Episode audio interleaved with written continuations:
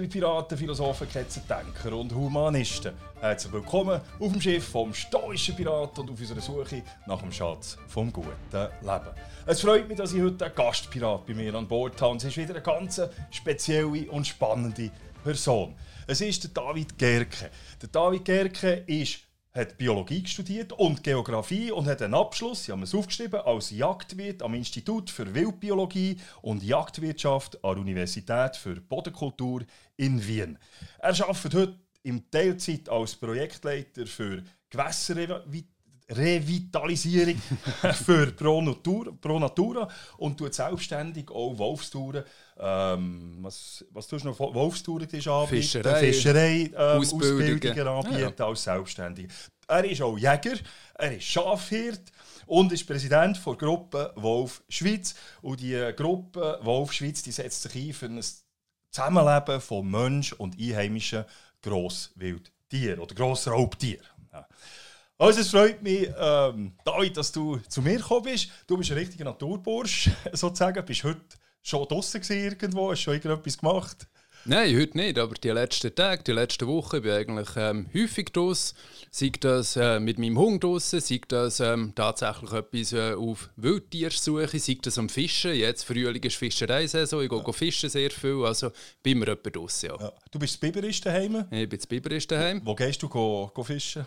Fischen, eigentlich Aaren und Emmen. Gelegentlich auch im Kanton Bern, aber primär im Kanton Solothurn. Ja. Aaren, Emmen. Mein Haus liegt direkt an der Emmen, also die Emmen ist mein Hausgewässer. Ist dein ja. Hausgewässer? Ah, cool. cool. Du hast ja als, ich gesagt, du bist Präsident der Gruppe Wolf.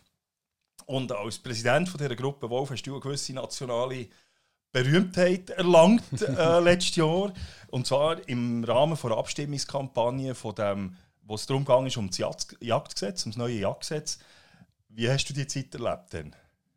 Die Zeit ist emotional gewesen, das muss man schon sagen. Oder? Das ist eigentlich die ganze Geschichte hat zwar eine mehrjährige Vorlaufphase gehabt, oder? Der Gesetzgebungsprozess geht mehrere Jahre, aber eigentlich die intensive Zeit ist ziemlich genau ein Jahr gegangen, vom Start der Unterschriftensammlung bis zum Abstimmungstermin. Das ist genau ein Jahr, 27. September 19 bis 27. September 20. 20. Das war sehr ein intensives Jahr. Ähm, sehr ein spannendes Jahr, auch ein schönes Jahr. Ich habe das sehr gerne gemacht, was man einfach merkt, man ist immer leicht innerlich angespannt, leicht aufgekratzt. Also so, so ganz zur Ruhe ist man eigentlich in diesem Jahr nie gekommen. Ja, und das ist ja nicht also das war ja etwas Neues im Jahr für dich, oder? Also du bist ja wirklich überall, du bist im Fernsehen gekommen, du bist überall interviewt worden.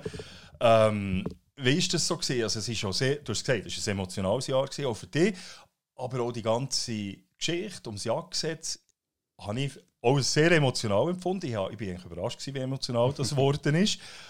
Was hast du für negative und positive Erlebnisse in dieser Zeit? Also zuerst mal die ganze mediale Präsenz, die ist schon gewöhnungsbedürftig. Sie ist spannend, aber wenn ich ehrlich bin, schaue ich eigentlich keine Fernsehsendungen, die ich vorkomme. Die ja. Arena, wo ich auftreten bin, habe ich bis heute nicht geschaut. Ich sehe das eigentlich nicht gerne. Ähm, ähm, ich höre mich auch ungern, weil es halt sehr gewöhnungsbedürftig ist. Und eigentlich, auch wenn die mediale Präsenz spannend ist, an sich könnte ich wahrscheinlich schon darauf verzichten. weil es ist, ja, das bringt auch gewisse negative Begleiterscheinungen ja. mit. Wenn ich, wenn ich so ein bisschen zurückblicken, was sehr positiv und auch sehr negativ war. Also sehr positiv war, ist natürlich einfach das Engagement von ganz vielen Leuten gegen das Gesetz, auch Leute, die man nicht unbedingt erwartet hat. Für mich besonders positiv war, wie viele Jäger das eigentlich ja. gegeben die sich ganz klipp und klar für die Präsenz von einheimischen Grossraubtieren positioniert haben. Es waren deutlich mehr Jäger, gewesen, als ich das erwartet hätte. Ähm, es waren auch Jäger, die ich vielleicht anders eingeschätzt hat. Und ich muss sagen, doch, ich bin extrem positiv überrascht, wie fortschrittlich ja. unsere heutige Jägerschaft eigentlich ist. Der Negativpunkt der wird relativ lang bleiben haften. Wir sind ja, doch konfrontiert mit Behörden, die sehr politisch agiert haben, Behörden vom okay. Bund wie auch von den Kantonen, die eigentlich zum Teil sich fast für äh, Ja-Kampagnen einspannen, mitgemacht haben. Das ist etwas, wo doch ähm, mein Denken gegenüber Staat und Behörden sehr nachhaltig wird prägen und wo ich doch wahrscheinlich nicht so schnell wird ja. vergessen, wenn man sieht, dass, dass eigentlich der Staat nicht äh, neutral ist, sondern der Staat ja. politisch agiert. Ja, das ist natürlich äh, das ist gar nicht gut. Also, äh. Nein, das ist tatsächlich nicht gut. Vielleicht ähm, habe ich das Problem lang unterschätzt. Vielleicht ist es einfach ähm, in, ja, in anderen Bereichen vorhanden. Habe das dort nicht so wahrgenommen, nicht erkannt. Vielleicht ist es auch nicht überall gleich virulent. Ich kann das, ja. nicht, ich kann das nicht einschätzen. Aber doch, also meine, meine Einstellung gegenüber Behörden ist eigentlich kritischer geworden durch ja, das. Was ja gut ist. Also, wir müssen, das ist ja eine, eine von unseren Stärken von unserem Land, dass wir kritisch sind gegenüber dem Staat und kritisch gegenüber den Behörden. Und äh, ja, wenn man selber vielleicht, man muss es vielleicht eben zuerst schon mal erfahren, bis, bis man selber überhaupt mal glaubt. Aber ich denke, das ist etwas, wo wir müssen sein. Wir müssen kritisch sein gegenüber den Autoritäten, den Behörden und das Zeug auch hinterfragen. Oder? Ja. Ja, auf jeden Fall. Es ist an sich legitim, wenn auch Behördenmitglieder eine politische Meinung so. haben. Das sind Menschen, das dürfen sie haben. Aber wenn Behörden als solches fast politisch agieren, ja, wird man sehr so kritisch müssen sein und ähm, wird das auch bleiben. Ja. Hast du auch persönliche ähm, jetzt Angriffe erlebt oder äh, weißt, negative Sachen? Also ich, habe das, ich, ich bekomme manchmal Briefe daheim, anonyme, die irgendwie sehr, sehr sagen wir, unflätige Briefe oder etwas. Oder? Und als, als Politiker, als Grossrat, wie hast du das erlebt? Ja, also negative Feedbacks gehören eigentlich dazu. Also, sag mal, wenn das gesittet kommuniziert wird, dann ist das auch richtig, oder? Also, man darf auch kritisiert werden, oder? Das ist auch legitim, dass Kritik angebracht wird. Ich habe das Amt bei der Gruppe Wolf Schweiz seit mittlerweile 15, 16 Jahren und es ist sehr ähm, unterschiedlich gewesen, wie, wie sich die Kritik geäußert hat. Ähm, zum Teil sehr heftig, zum Teil weniger heftig. Interessanterweise ist eigentlich während der Abstimmungskampagne sehr wenig Kritik gekommen. Die Kritik ja. kommt jetzt und sie ist in den letzten drei, vier Jahren vorher gekommen.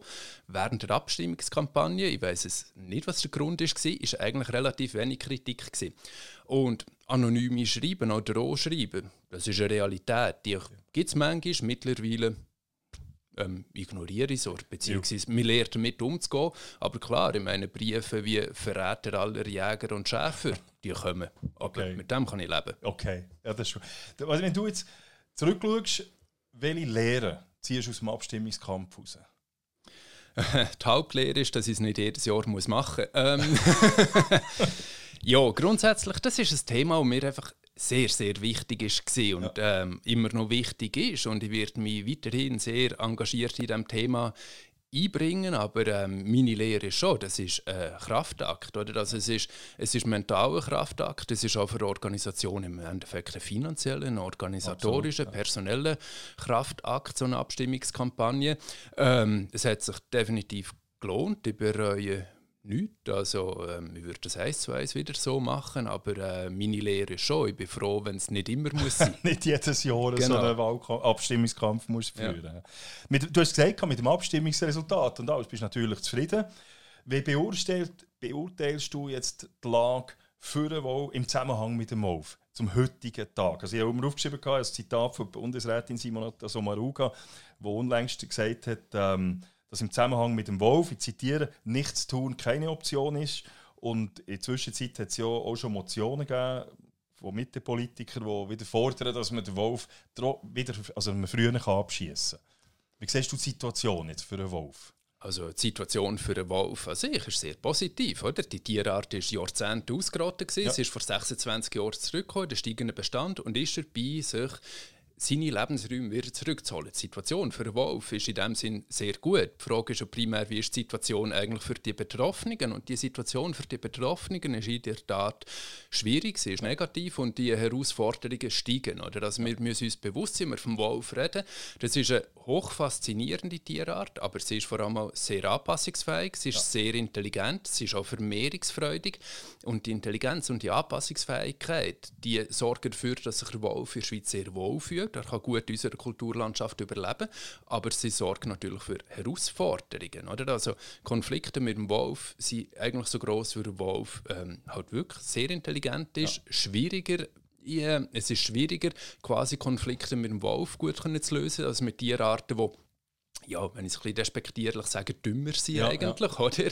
Ähm, der Wolf bringt uns Menschen tatsächlich eigentlich an ihre Grenzen. Oder? Das ist nicht sehr einfach. Und von dem her hat Frau Sommaruga recht, wenn sie sagt, ähm, nichts tun ist keine Option. Ja.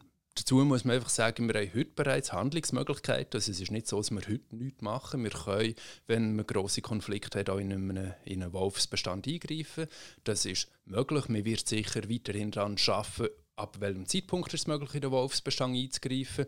Ähm, klar muss man darüber reden, dass der Härteschutz weiter gestärkt ja. wird, finanziell, organisatorisch, technisch. Also wir müssen daran bleiben und man muss das Wolfsmanagement weiterentwickeln. Je mehr Wölfe das man hat, desto ähm, mehr muss man das Management entwickeln. Ja. Management heißt nicht einfach Abschuss, das ist immer so eine Verkürzung. Ja. Die, die ganzen Politiker aus der Mitte und aus gewissen Parteien, die reden immer, wir brauchen mehr Management. Aber eigentlich meinen sie Abschüsse. Ja. Und sagen sie es nicht so, weil Management tönt ein bisschen besser und ein bisschen neutraler. Aber zum Umgang mit dem Wolf gehört eigentlich mehr als nur Abschuss. Ja. Es gehört der Härteschutz dazu, es gehört Aufklärung, Bildung über den Wolf dazu, dass man auch Ängste abbauen mit den Leuten und zum Umgang mit dem Wolf gehört vor allem auch Zeit. Also die Leute, die Bevölkerung muss auch Zeit haben, um zu lernen. Ja. Du hast gesagt, der Wolf ist sehr intelligent, er ist anpassungsfähig, wird sich durch das auch vermehren. Wie siehst du die Entwicklung? Wie stark vermehrt er sich? Da hört man ja immer unterschiedliche Sachen, oder? Wo wo ja, in, ein paar, in zwei bis vier Jahren ähm, verdoppelt sich der Bestand und so weiter. Wie, wie, wie siehst du, wie tust du das einschätzen? Ja, der Bestand entwickelt sich, wie schnell dass es geht, bis er sich verdoppelt, das kann man etwa abschätzen. Das ist tatsächlich so. Das geht drei, vielleicht vier Jahre. Ähm, Allerdings muss man sagen, die Verdopplung basiert auf einem tiefen Niveau. Wir haben jetzt ja. etwa 10 Rudu in der Schweiz. Und wenn wir das anschauen, was das Lebensraumpotenzial ist, dann sehen wir, wir haben Platz zwischen 50 und 100 Rudu. Das ja. heisst, äh, eine Bestopplung vom äh, von dem Bestand heisst nicht, dass wir einen Überbestand haben, sondern wir haben eigentlich immer noch genug freie Lebensräume. Und ja, eine Wolfspopulation, wie auch andere Tierpopulationen, die entwickeln sich halt typischerweise so. Zuerst geht das Bestandeswachstum langsam vonstatten, dann zieht es an, ist ein gewisses exponentielles Wachstum. Das exponentielle Wachstum können wir jetzt alle dank Covid wissen, ja. was das ist. Und irgendwann, wenn man genug Wölfe hat, dann bricht das Wachstum ein, beziehungsweise es stoppt und der Wolfsbestand erhält sich auf einem Niveau, wo eigentlich natürlich ist, wo vor allem abhängig ist von der Zahl der Beute. Ja. Aber wir sind jetzt in einer Situation, wo wir relativ wenig Wölfe haben, viele freie Lebensräume haben, viel Beute haben und somit ähm, wächst, wächst der Bestand. Ja. Und biologisch gesehen ist das wunderbar, weil äh, ja, Wölfe sind nicht einfach nice to have. Wölfe haben eine ökologische Rolle, das ja. sind Regulatoren von ihren Beutetieren, das sind Spitzenprädatoren, die, die Bestände von ihren Beutetieren beeinflussen. Und der, Wolf wird, der Wolfsbestand wird einfach wachsen, solange ähm, das wirklich ja. noch freie Lebensräume vorhanden sind. Und solange das freie Lebensräume vorhanden sind, ist das Wachstum als solches positiv. Ja. Also du hast gesagt, er ist ein Regulator, also eigentlich bis, äh, er ist wirklich positiv mhm. auf die Natur. Du das noch, wenn du das noch ein bisschen erläutern vielleicht noch, wie positiv das ist. Also wenn man das einfach kann abbrechen auf einfache Beispiele, ja. das ist eine sogenannte trophische Kaskade. Wir haben Pflanzen, die wachsen. Die Pflanzen werden gefressen von Pflanzenfressern. Das sind bei uns zum Beispiel Rehe, sind Hirsche, sind Gämse, sind vielleicht auch Steinböcke. Und wo ähm, keine natürlichen Feinde vorhanden sind, können die Bestände von Pflanzenfressern sehr gross werden, sie können anwachsen. Und das kann zum Beispiel für Probleme im Wald führen. Oder wir wissen, ein Reh frisst gerne Weißtannen und frisst gerne Eichen. Und Weißtannen und Eichen sind Bäume, die äh, relativ gut mit Trockenheit umgehen können, die wärmeliebend sind. Die Eiche ist vor allem wärmeliebend, die also extrem wichtig wären für unsere Wälder, ähm, ja, die, die zukunftsträchtig sind. Aber ohne natürliche Regulatoren können diese Bäume kaum aufkommen. Ja. Es sei denn, wir Menschen probieren zu regulieren. Ist auch nötig, mache ich ja selber auch, aber ähm, wir allein schaffen es einfach nicht, wenn wir ganz ehrlich sind. Und wenn wir dort Wölfe oder auch Luchse haben, die uns helfen, die Pflanzenfresser zu dezimieren, kann das zum Beispiel am Wald helfen, es kann der natürlichen Verjüngung helfen. Ähm, und das heisst, wir einen sogenannten Kaskadeneffekt, ja. indem dass wir das oberste Prädator haben, das Raubtier haben, das bei der Regulierung hilft, profitieren im Endeffekt die Lebensräume von dem. Ja, jetzt in diesen Lebensräumen sind ja eben auch Schafe und so weiter. Wo siehst du, und du hast vom Management geredet, oder? Wo, du hast ja auch gewisse Sachen schon angetönt, was man so in das Management hineingehört, aber nicht nur Abschuss. Mhm. Du hast jetzt die positiven Seiten erwähnt. Was, wo siehst du die negativen Seiten oder beziehungsweise die Seiten, wo es ein Bedürfnis gibt, eben mit Management einzugreifen und was für Möglichkeiten siehst du? Du hast gewisse Sachen schon angesprochen. Mhm. Also grundsätzlich ist ähm, für mich weniger entscheidend aus, aus ähm, Sicht von der Konfliktprävention, wie viele Wölfe das es gibt, sondern ja. vor allem, wie sich die Wölfe verhalten. Es gibt gewisse Verhaltensweisen, die ich sage, die man bei Wölfen nicht tolerieren kann. Und wir ähm, äh, sehen natürlich, dass Wölfe der Härteschutz insgesamt sehr gut respektieren, aber es gibt immer wieder Wölfe, die halt wegen ihrer Intelligenz schaffen, die Härteschutzmaßnahmen zu überwinden. Und da denke ich schon, dort, dort ist man an einem Punkt, wo man muss sagen, da gibt es gewisse Verhaltensweisen bei einzelnen Wölfen, die man nicht tolerieren kann, wo halt Wolfsabschuss als solches tatsächlich notwendig ist. Ja. Ein anderer Punkt ist, wenn Wölfe lernen, dass sie zum Beispiel in Siedlungen Nahrung finden. Wölfe sind ein Stück weit vergleichbar mit Füchsen. Und wir können das auch bei Füchsen. Ja. Oder? Füchse gibt es im Wald, Füchse gibt es ähm, im Feld, wo sie Mäuse fressen. Aber gewisse Füchse leben auch in Städten, wo sie halt Kompost, Abfall und so weiter fressen. Beim Fuchs ist das nicht so dramatisch. Beim Wolf haben wir es mit einem größeren Tier zu tun, das potenziell im Extremfall einem Menschen gefährlich werden kann das passiert nicht einfach so. Wölfe fressen nicht irgendwelche Wanderer in den Wäldern, ja. aber Wölfe, die natürlich sich nur im Siedlungsgebiet aufhalten, dort Futter beim Menschen finden, die also die Scheuchheit verlieren, ähm, ja, die können problematisch werden und solche Wölfe muss man definitiv auch aus der Population entfernen und aus der Population entfernen heisst auf gut Deutsch Abschuss. Ja. Das ist notwendig, aber eben, es gibt auch die weiteren notwendigen Instrumente, Menschen aufzuklären, dass sie zum Beispiel gar nicht erst Wölfe sollen füttern dass es gar nicht erst passiert. Ja.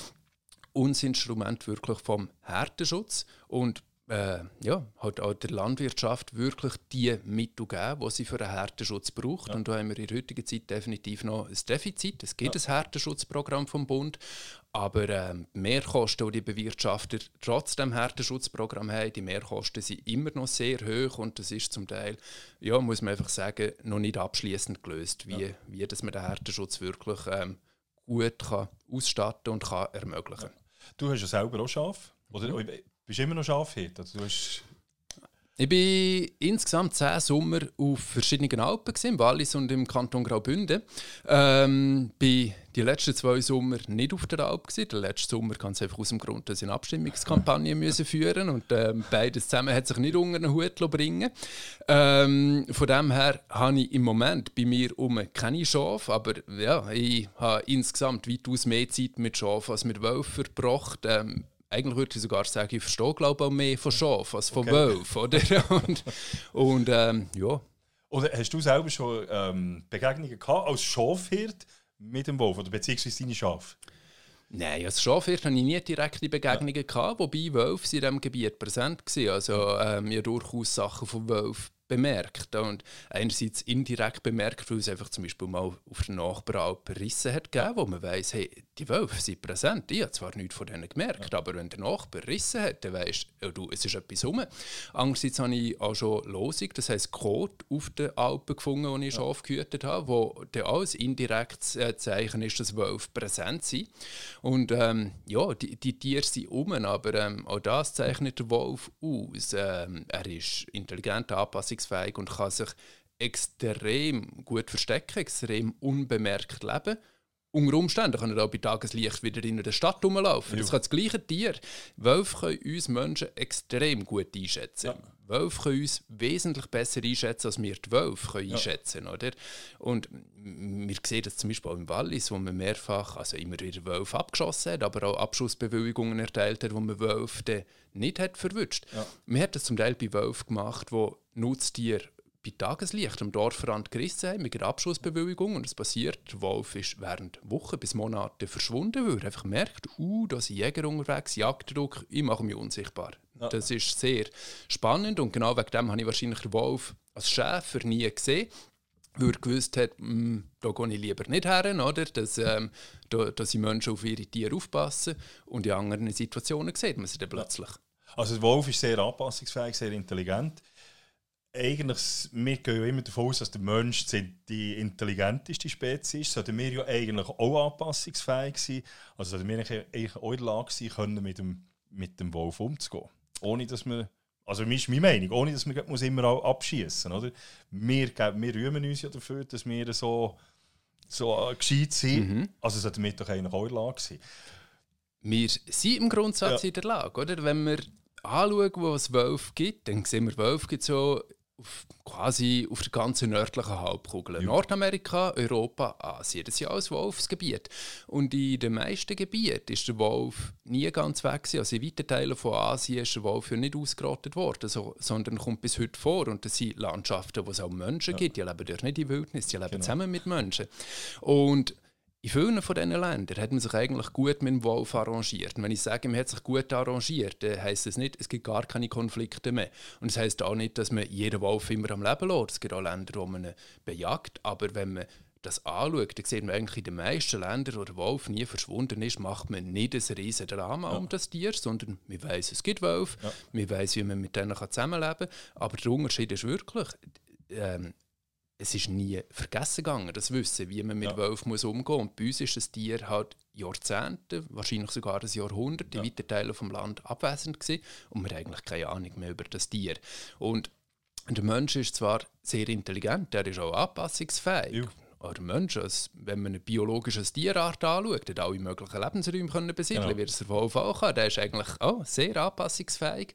Aber der Mensch ist ein Stück weit auch konservativ und der Mensch verharrt in gewissen Strukturen oder auch in gewissen Denkmuster und die Denkmuster anzupassen, das ist ähm, etwas, wo wahrscheinlich insgesamt mehrere Generationen von Menschen braucht. Also man kann nicht einfach innerhalb von einem Jahr sein Denken ändern, ja. sondern das braucht wahrscheinlich Generationen. Ja. Du hast gesagt, eben das Denken ändern, du hast aber auch vorher schon angewähnt, äh, erwähnt, vielleicht Aufklärung. Wie, wie kannst du dir auf, so Aufklärungsarbeit vorstellen? Also Aufklärungsarbeit kann ganz verschieden aussehen. Es gibt Aufklärungsarbeit, die schon heute läuft, indem wir zum Beispiel auch wir als Gruppe Wolf ja. Schweiz als Organisation Schulpsych durchführen. Ja. Oder alle Wolfsgebiete, ähm, wo man sieht, die Kinder sind eigentlich interessiert und, und Kinder werden nicht einfach ähm, mit Angst vor dem Wolf geboren oder ja. äh, mit einer ablehnenden Haltung, sondern Kinder sind eigentlich interessiert. Und dass man bei, bei der jüngsten Generation ansetzt, ist sehr wichtig. Ähm, weitere Aufklärungsarbeit kann ganz klassisch sein, dass man zum Beispiel auf Campingplätzen oder auf Parkplätzen anschreibt, entsorgt eure Lebensmittel korrekt, ja. lasst ihr nicht liegen oder führt ihr erst recht keine Wildtiere mit. Es geht ja nicht nur um einen Wolf, das sind ja. auch andere Tiere, die man nicht muss füttern muss. Tiere in der Natur können in der Natur überleben, die brauchen unser Futter nicht. Ähm, das wäre ein ganz klassischer Ansatz. Und dann hat man natürlich ähm, Aufklärung auch im Sinne von einer behördlichen Beratung, zum Beispiel im Härtenschutzbereich oder so, wenn Behörden Informationsveranstaltungen machen. Auch das ist ein Teil von der Aufklärung. Aber, aber es gibt nicht einfach ein Mittel, wo, wo alle Probleme löst, sondern vermutlich wird man alle Kanäle parallel müssen bedienen ja. und, und Leute halt überall, wo es geht, müssen aufklären. Ja. Du, hast, äh, du bist ja eben, du bist Biberist daheim im Kanton Solothurn und äh, kürzlich ist im Kanton Solothurn glaub, der erste Wolf wieder gesichtet worden, glaub, seit etwa 40 Jahren, wobei der, glaub, der letzte glaub, nicht sicher, ob er ausgesetzt worden ist oder nicht. Was löst das für Gefühl aus bei dir? Ja, die Gefühle waren positiv. Ja. Ähm, Im Jahr 2005, als ich meine Matura gemacht habe, habe ich die Maturaarbeit über die Rückkehr vom Wolf äh, in Schweizer Jura geschrieben. Oder? Das war dann schon das Thema. Gewesen. Ähm, es ist länger gegangen, eigentlich, als ich es erwartet hätte. Also ähm, mit der Rückkehr wirklich in Kanton Solothurn habe ich ein paar Jahre vorher schon gerechnet. Ein Stück weit ist es einfach Zufall. Es waren wahrscheinlich mehrfach schon gewesen. Es hat mehrere unbestätigte Meldungen schon gegeben seit Jahren.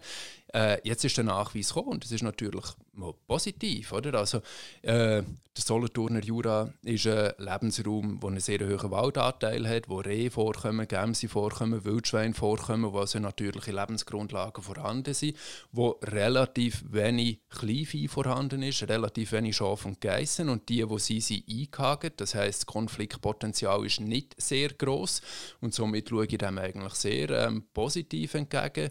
Und ja, bin überzeugt, dass es auch bei uns wird klappen. Was sind die grössten Mythen und Legenden? Du hast vorher gesagt, das Kind wird nicht geboren als, und hat Angst vor dem mhm. Wolf. Aber man hat es auch gemerkt, im Abstimmungskampf, es gibt Leute, die Angst haben vor dem Wolf, reell Angst haben. Ähm, was sind so die grössten Mythen und Legenden, wo, wo du sagst, das müssen wir, das, die stimmen jetzt einfach nicht? Ja, also das Rotkäppli könnte ich jetzt natürlich nennen. Natürlich ist das Rotkäppli ein, ein Märchen, aber das ist ein bisschen ausgelutscht, wenn ich einfach immer das bringe. Im Prinzip der grösste Mythos vom Wolf, und das ist lustigerweise ein Mythos, der sowohl von, von Wolfsbefürwortern wie auch Gegner immer wieder geschürt wird, ist der Wolf als äh, Tier vor Wildnis. Dass man Wolf mit Wildnis in Verbindung bringt. Und natürlich gibt es in der Wildnis auch Wolf, aber der Wolf braucht keine Wildnis. Der Wolf ist ich habe gesagt, intelligent und anpassungsfähig und der Wolf kann in der Kulturlandschaft genauso gut überleben, wie das ein Fuchs kann, wie das ein ja. Wildschwein kann, ein Reh kann. Und Gegner haben nicht recht, wenn sie sagen, ja, ja, bringt Wolf irgendwo auf Sibirien, dort ist es ein Wohler. Am Wolf ist es in der Schweiz ausgesprochen wohl. Ja. Das ist einem Wolf genauso wohl in einer Kulturlandschaft wie in einer Wildnis. Aber auch Befürworter vom Wolf machen quasi den gleichen Fehler, wenn sie argumentieren, ja, wenn der Wolf zurückkommt, dann kommt die Wildnis zurück. Ja. Wir haben immer noch keine Wildnis, auch wenn auf unseren Feldern plötzlich Wölfe rumlaufen, ist es immer noch eine Kulturlandschaft. Ja. Oder das extremes Beispiel, in Norddeutschland mit grossen Maisfeldern, dort ist eine Windenergieanlage und seit ein paar Jahren leben dort wieder Wölfe. Wenn in dem Maisfeld, wo eine Windenergieanlage drin steht, der Wolf durchläuft, ist immer noch keine Wildnis, es ist immer noch eine Kulturlandschaft. Ja. Und, und das finde ich fast ein bisschen der grösste mm, Mythos, was der Wolf anbelangt, dass man den ausschließlich mit dieser Wildnis in Verbindung bringt. Und das wird dem Tier eigentlich nicht gerecht. Ja. Ja. Also der Wolf, das habe ich mal gelesen, oder muss man sagen, stimmt oder nicht. Also ist, hat ja begleitet oder der Mensch seit mehr, also schon Tausende von Jahren. Und der Mensch hat scheinbar ja auch eine gewisse, ähm, also ist auch dank dem Wolf hat der Mensch vielleicht auch sogar überlebt, weil der Wolf hat die Menschen, die, die, die Tribes, die mhm. Gruppen begleitet, hat Abfall gegessen. Gleichzeitig hat er nachher die Menschen gemerkt, er kann einen beschützen vor anderen Wildtieren. Mhm. Also eigentlich haben wir eine Jahrtausend alte Zusammenarbeit eigentlich.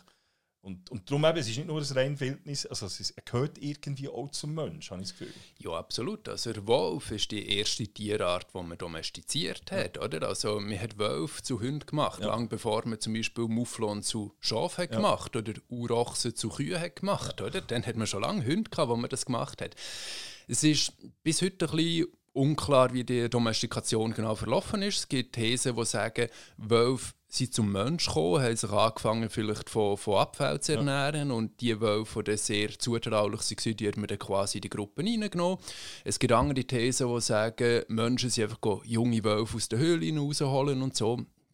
Wir wissen nicht, was es war, ja. oder? Das ist wahrscheinlich um die 20'000 Jahre her, wo das passiert ist. Also naja, es, es ist Spekulation, aber klar ist, oder, der Wolf und der Mensch haben eine extrem lange gemeinsame Geschichte und, und es gibt wahrscheinlich kein Tier, das der Mensch so prägt hat wie der Wolf. Ja. Und und auch hier sieht man die extreme Diskrepanz. Oder? Der Wolf wird in gewissen Kreisen verhasst, in gewissen wird er vergöttert, aber sogar in vielen Kreisen, wo der Wolf als Wildtier verhasst ist, ist der Hund, als domestizierter Wolf, ist völlig willkommen. Wenn ja. der bei uns in der Stube lebt, auf das Sofa geht, der pennt, ist alles willkommen. Oder? Aber der Wolf als Wildtier draußen, der darf nicht sein. Oder? Ja. Und das ist, das ist also es ist vor allem auch spannend, aber ähm, ja, es, es, ist doch sehr eindrücklich, oder, was das Tier bei uns auslöst. Ja.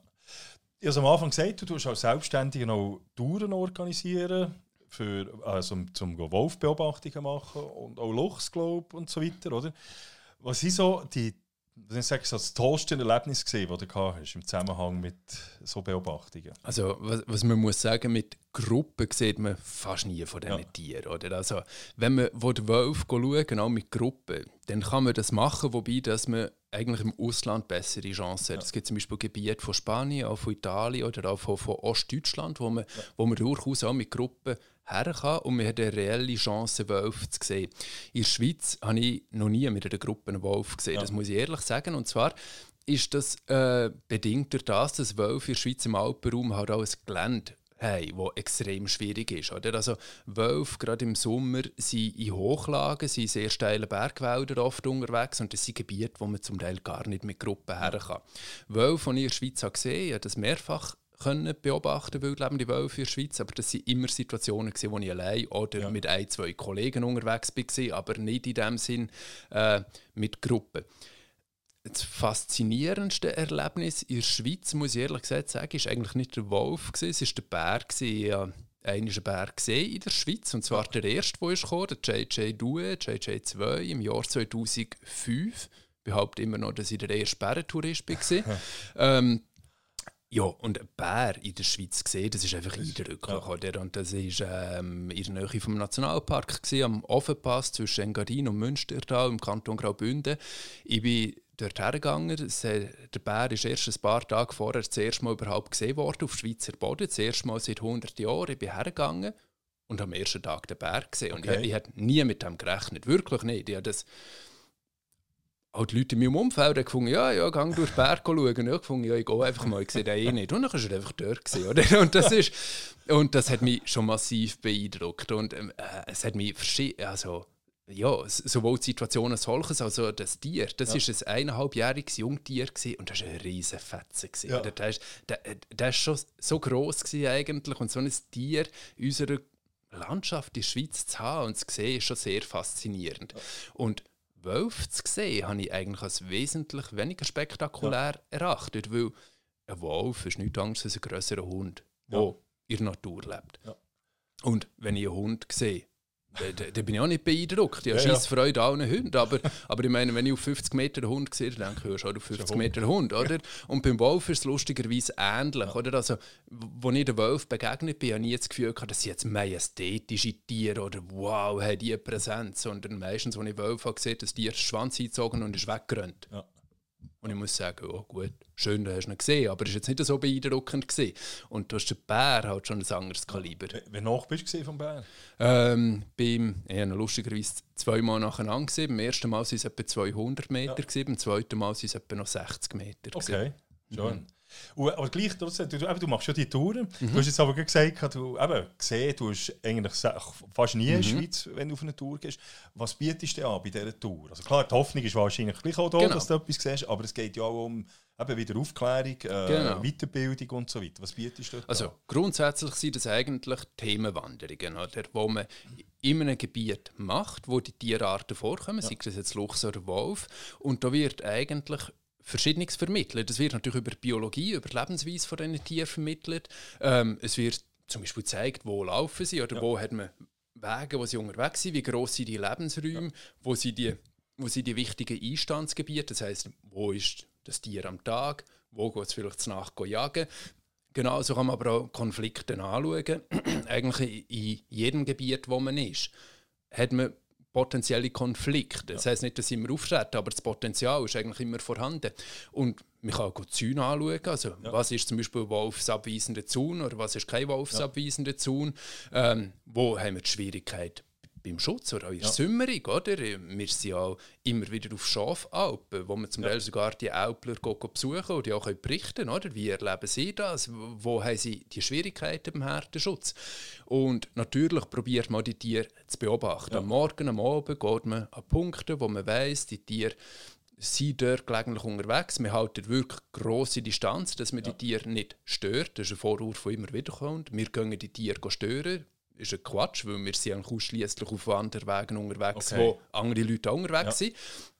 Aber wir haben auch Standorte, wo man auf Wegen ist, wo man vielleicht die guten Einstandsgebiete ja. hineinschauen kann. Und klar, das ist auch Teil von diesen Touren, dass man morgen, am Abend mit Fernrohr, mit Fernglas halt ja. schauen, ob man etwas sieht. Aber eben, die Chance ist klein. Ist klein. Du machst auch im Ausland, oder? Aber in Deutschland gehst du auch? Genau, in Deutschland ja. mache ich keine Tourenleitung, okay. aber wir als Gruppe Wolf, wir, ja. wir bieten die solchen Touren an. Ich bin immer wieder auch privat in Deutschland, auch in Spanien unterwegs am Wolf schauen. In diesen Gebieten ist klar, ähm, die Leitung, das machen die lokalen ja. Leute, die lokalen Kenner. Wenn jemand jetzt mit dir so eine Tour machen oder eben mehr die lernen über den Wolf oder über Luchs und so weiter, wo muss er sich melden? Ähm, am besten gehen wir auf die Homepage der Gruppe Wolf Schweiz. Wir finden dort die Touren ausgeschrieben. Es gibt eine eigene Homepage auch wolfstouren.ch, ja. wo, wo man eigentlich alle Informationen findet. Und, ja. Gut. Also, Im Internet also, habe ich gesehen, dass es immer die, die Memes oder Mimi oder wie man denen sagt, mhm. oder wo rumgehen. Und da ist immer eins, wo immer wieder kommt, ähm, also gerade letztes Mal auf LinkedIn habe ich das wieder gesehen, wo, wo über Leadership in, Wolf, in Wolfsrud, mhm. oder? Und dort wird so gesagt, dass ist so ein Bild, wo man das Wolfsrudel sieht, so mehr oder weniger in einer Kolonne. Und dann heisst es, vorderst sind die drei alten Schwachen. Und dann kommen ähm, einige von den starken Wölfen und dann kommen durchschnittlich starke Wölfe. Und am Schluss sind die ganz stark, sind wieder starke und am Schluss sage ich der Leitwolf. Und, und die Schwachen geben, die alten Schwachen geben mm. das. Tempo. Und so Stimmt die Behauptung?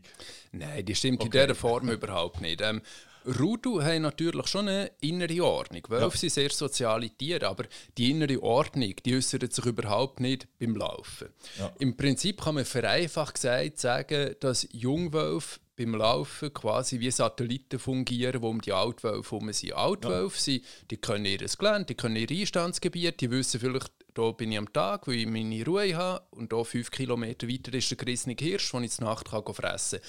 Und die alten Leitwölfe die laufen von dem Punkt A, wo sie am Tag sind, zum Punkt B, wo sie gehen fressen. Ja. Und Jungwölfe, die sind unerfahren, die ähm, folgen zwar den alten Wölfen, aber die sind auch ein bisschen am Umprobieren, ja. am Umschauen. Und manchmal laufen sie voraus, manchmal sind sie hinterher, manchmal laufen sie in eine falsche Richtung und kommen dann wieder zurück. Und so sehen sie eigentlich wie Satelliten, die um die alten Wölfe herum sind rein, wenn wir das so ein bisschen auf Fotofallen zum Beispiel anschauen, wenn Rudu im Herbst, Winter unterwegs sind, dann sehen wir, dass meistens die Altwölfe schon vorauslaufen. Ja. Aber das muss auch nicht immer sein. Es kann mal okay. ein Junge vorausgehen, dann kommt der Alte hinten nach und wenn der Junge zu weit läuft, dann kommt er halt wieder zurück zum Alten. Aber es sind eigentlich die alten Wölfe, die Leitwölfe, wo wir die Route vorgeben, wo das Tempo vorgeben und die Jungen sind mal voraus, mal hinterher. Ja. Okay.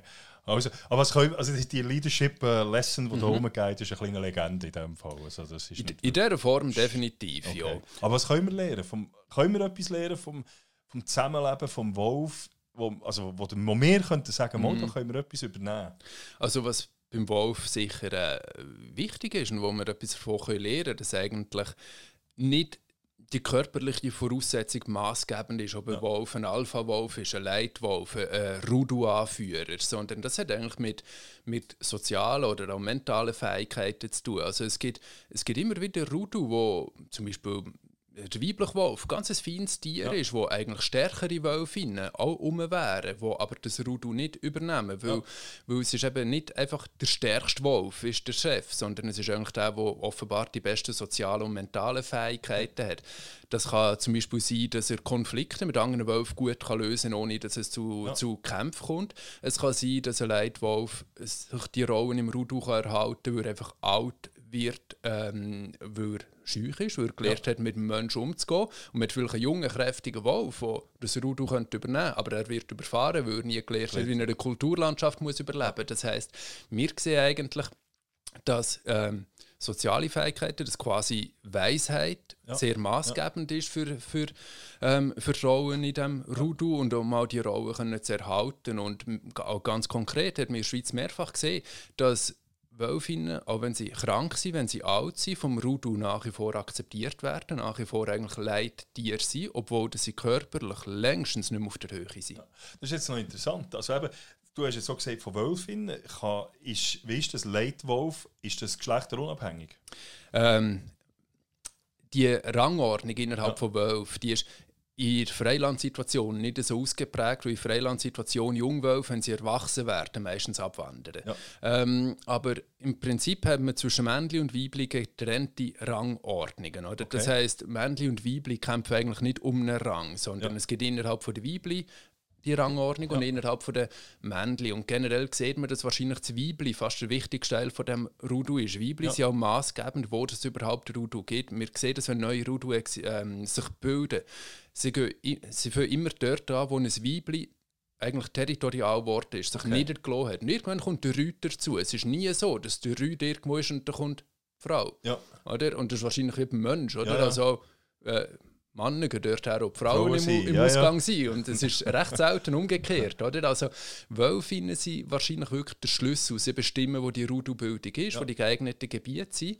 Und sie scheinen im Rudu wirklich eine sehr wichtige Funktion zu haben. Ja, also da habe ich es richtig verstanden. Die, sind, die Weibli eigentlich nicht, die sind eigentlich immer im Rudu? Oder gibt es auch den, der einsame Wolf, gibt es da auch Weibli? Oder ist das in der Regel der Rüd, der junge Rüd? Oder? Ja, es, es sind beide. Sie, sie als junge Wölfe sind mal einsame Wölfe. Ja. Weibli wandern schon auch ab. Aber okay. weibliche Wölfe bleiben oft länger beim Rudu als Männchen, weil sie zum Beispiel auch bei der Jungtieraufzucht von ihren jüngeren Geschwistern helfen. Also Wölfe ähm, werfen ja, überkommen Junge meistens im Mai. Ja. Und die Jungwölfe wirklich selbstständig, überlebensfähig sind die eigentlich mit etwa, sage jetzt mal, zehn Monaten. Das ja. heisst, ähm, in ihrem ersten Frühling, wo sie, wo sie erleben, können sie eigentlich schon abwandern. Okay. Und man sieht bei Männchen, dass sie das auch öfter machen. Wir haben schon Männchen, die zwei Jahre beim Rudu bleiben, aber die meisten gehen wirklich, wenn sie 10, 12 Monate alt sind.